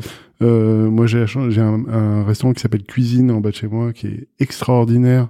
Cuisine, Ouais. je ne connais pas. Ah, mais c'est f- fantastique. Un chef japonais qui reprend des recettes euh, françaises. Joli nom. Euh, ouais. Et c'est et c'est à tomber. Et du coup, tu prends à emporter. C'est rue Condorcet. D'accord.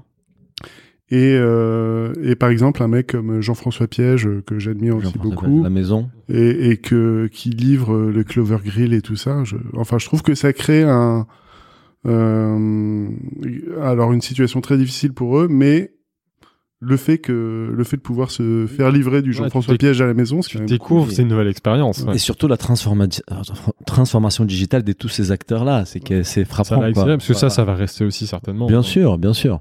J'espère. J'espère. Et toi, tu as des bons plans? Moi, je me suis fait livrer il y a pas longtemps un resto que j'aime beaucoup, euh, qui s'appelle Jaïs, Ouais. qui est dans le 7e. C'est deux frères, pareil, qui tiennent. C'est le frère en salle et l'autre frère en cuisine. Ah, C'est bon, pâté en croûte. Euh, Ah ouais. ouais, qui fait pâté en croûte. Attends, c'est euh, et ils ont aussi le petit Célestin euh, sur les quais. Mhm. Et en fait, c'était super bon et ça les soutient parce que c'est c'est très difficile et j'ai vraiment été euh, moi bouleversé parce qu'il y a un autre petit bistrot, euh, qui s'appelle le bistrot Paul Chen à, à côté de chez moi dans le 16e, qui est tenu par un mec jeune et qui a mis un message sur Instagram euh, parce qu'il vient de- d'acheter un deuxième restaurant juste avant le confinement. Donc j'imagine qu'il est comme nous, qu'il doit être très endetté, vraiment en difficulté. Et le mec a mis un message en mode bah voilà, c'est soit on fait appel à la solidarité, soit on saute. Et, et donc ça m'a vachement touché. Donc tout ce que je peux dire, c'est bah, continuer de commander dans les restos et, Mhm. et dès que ça rouvre, surtout de retourner Et dans les restaurants resto.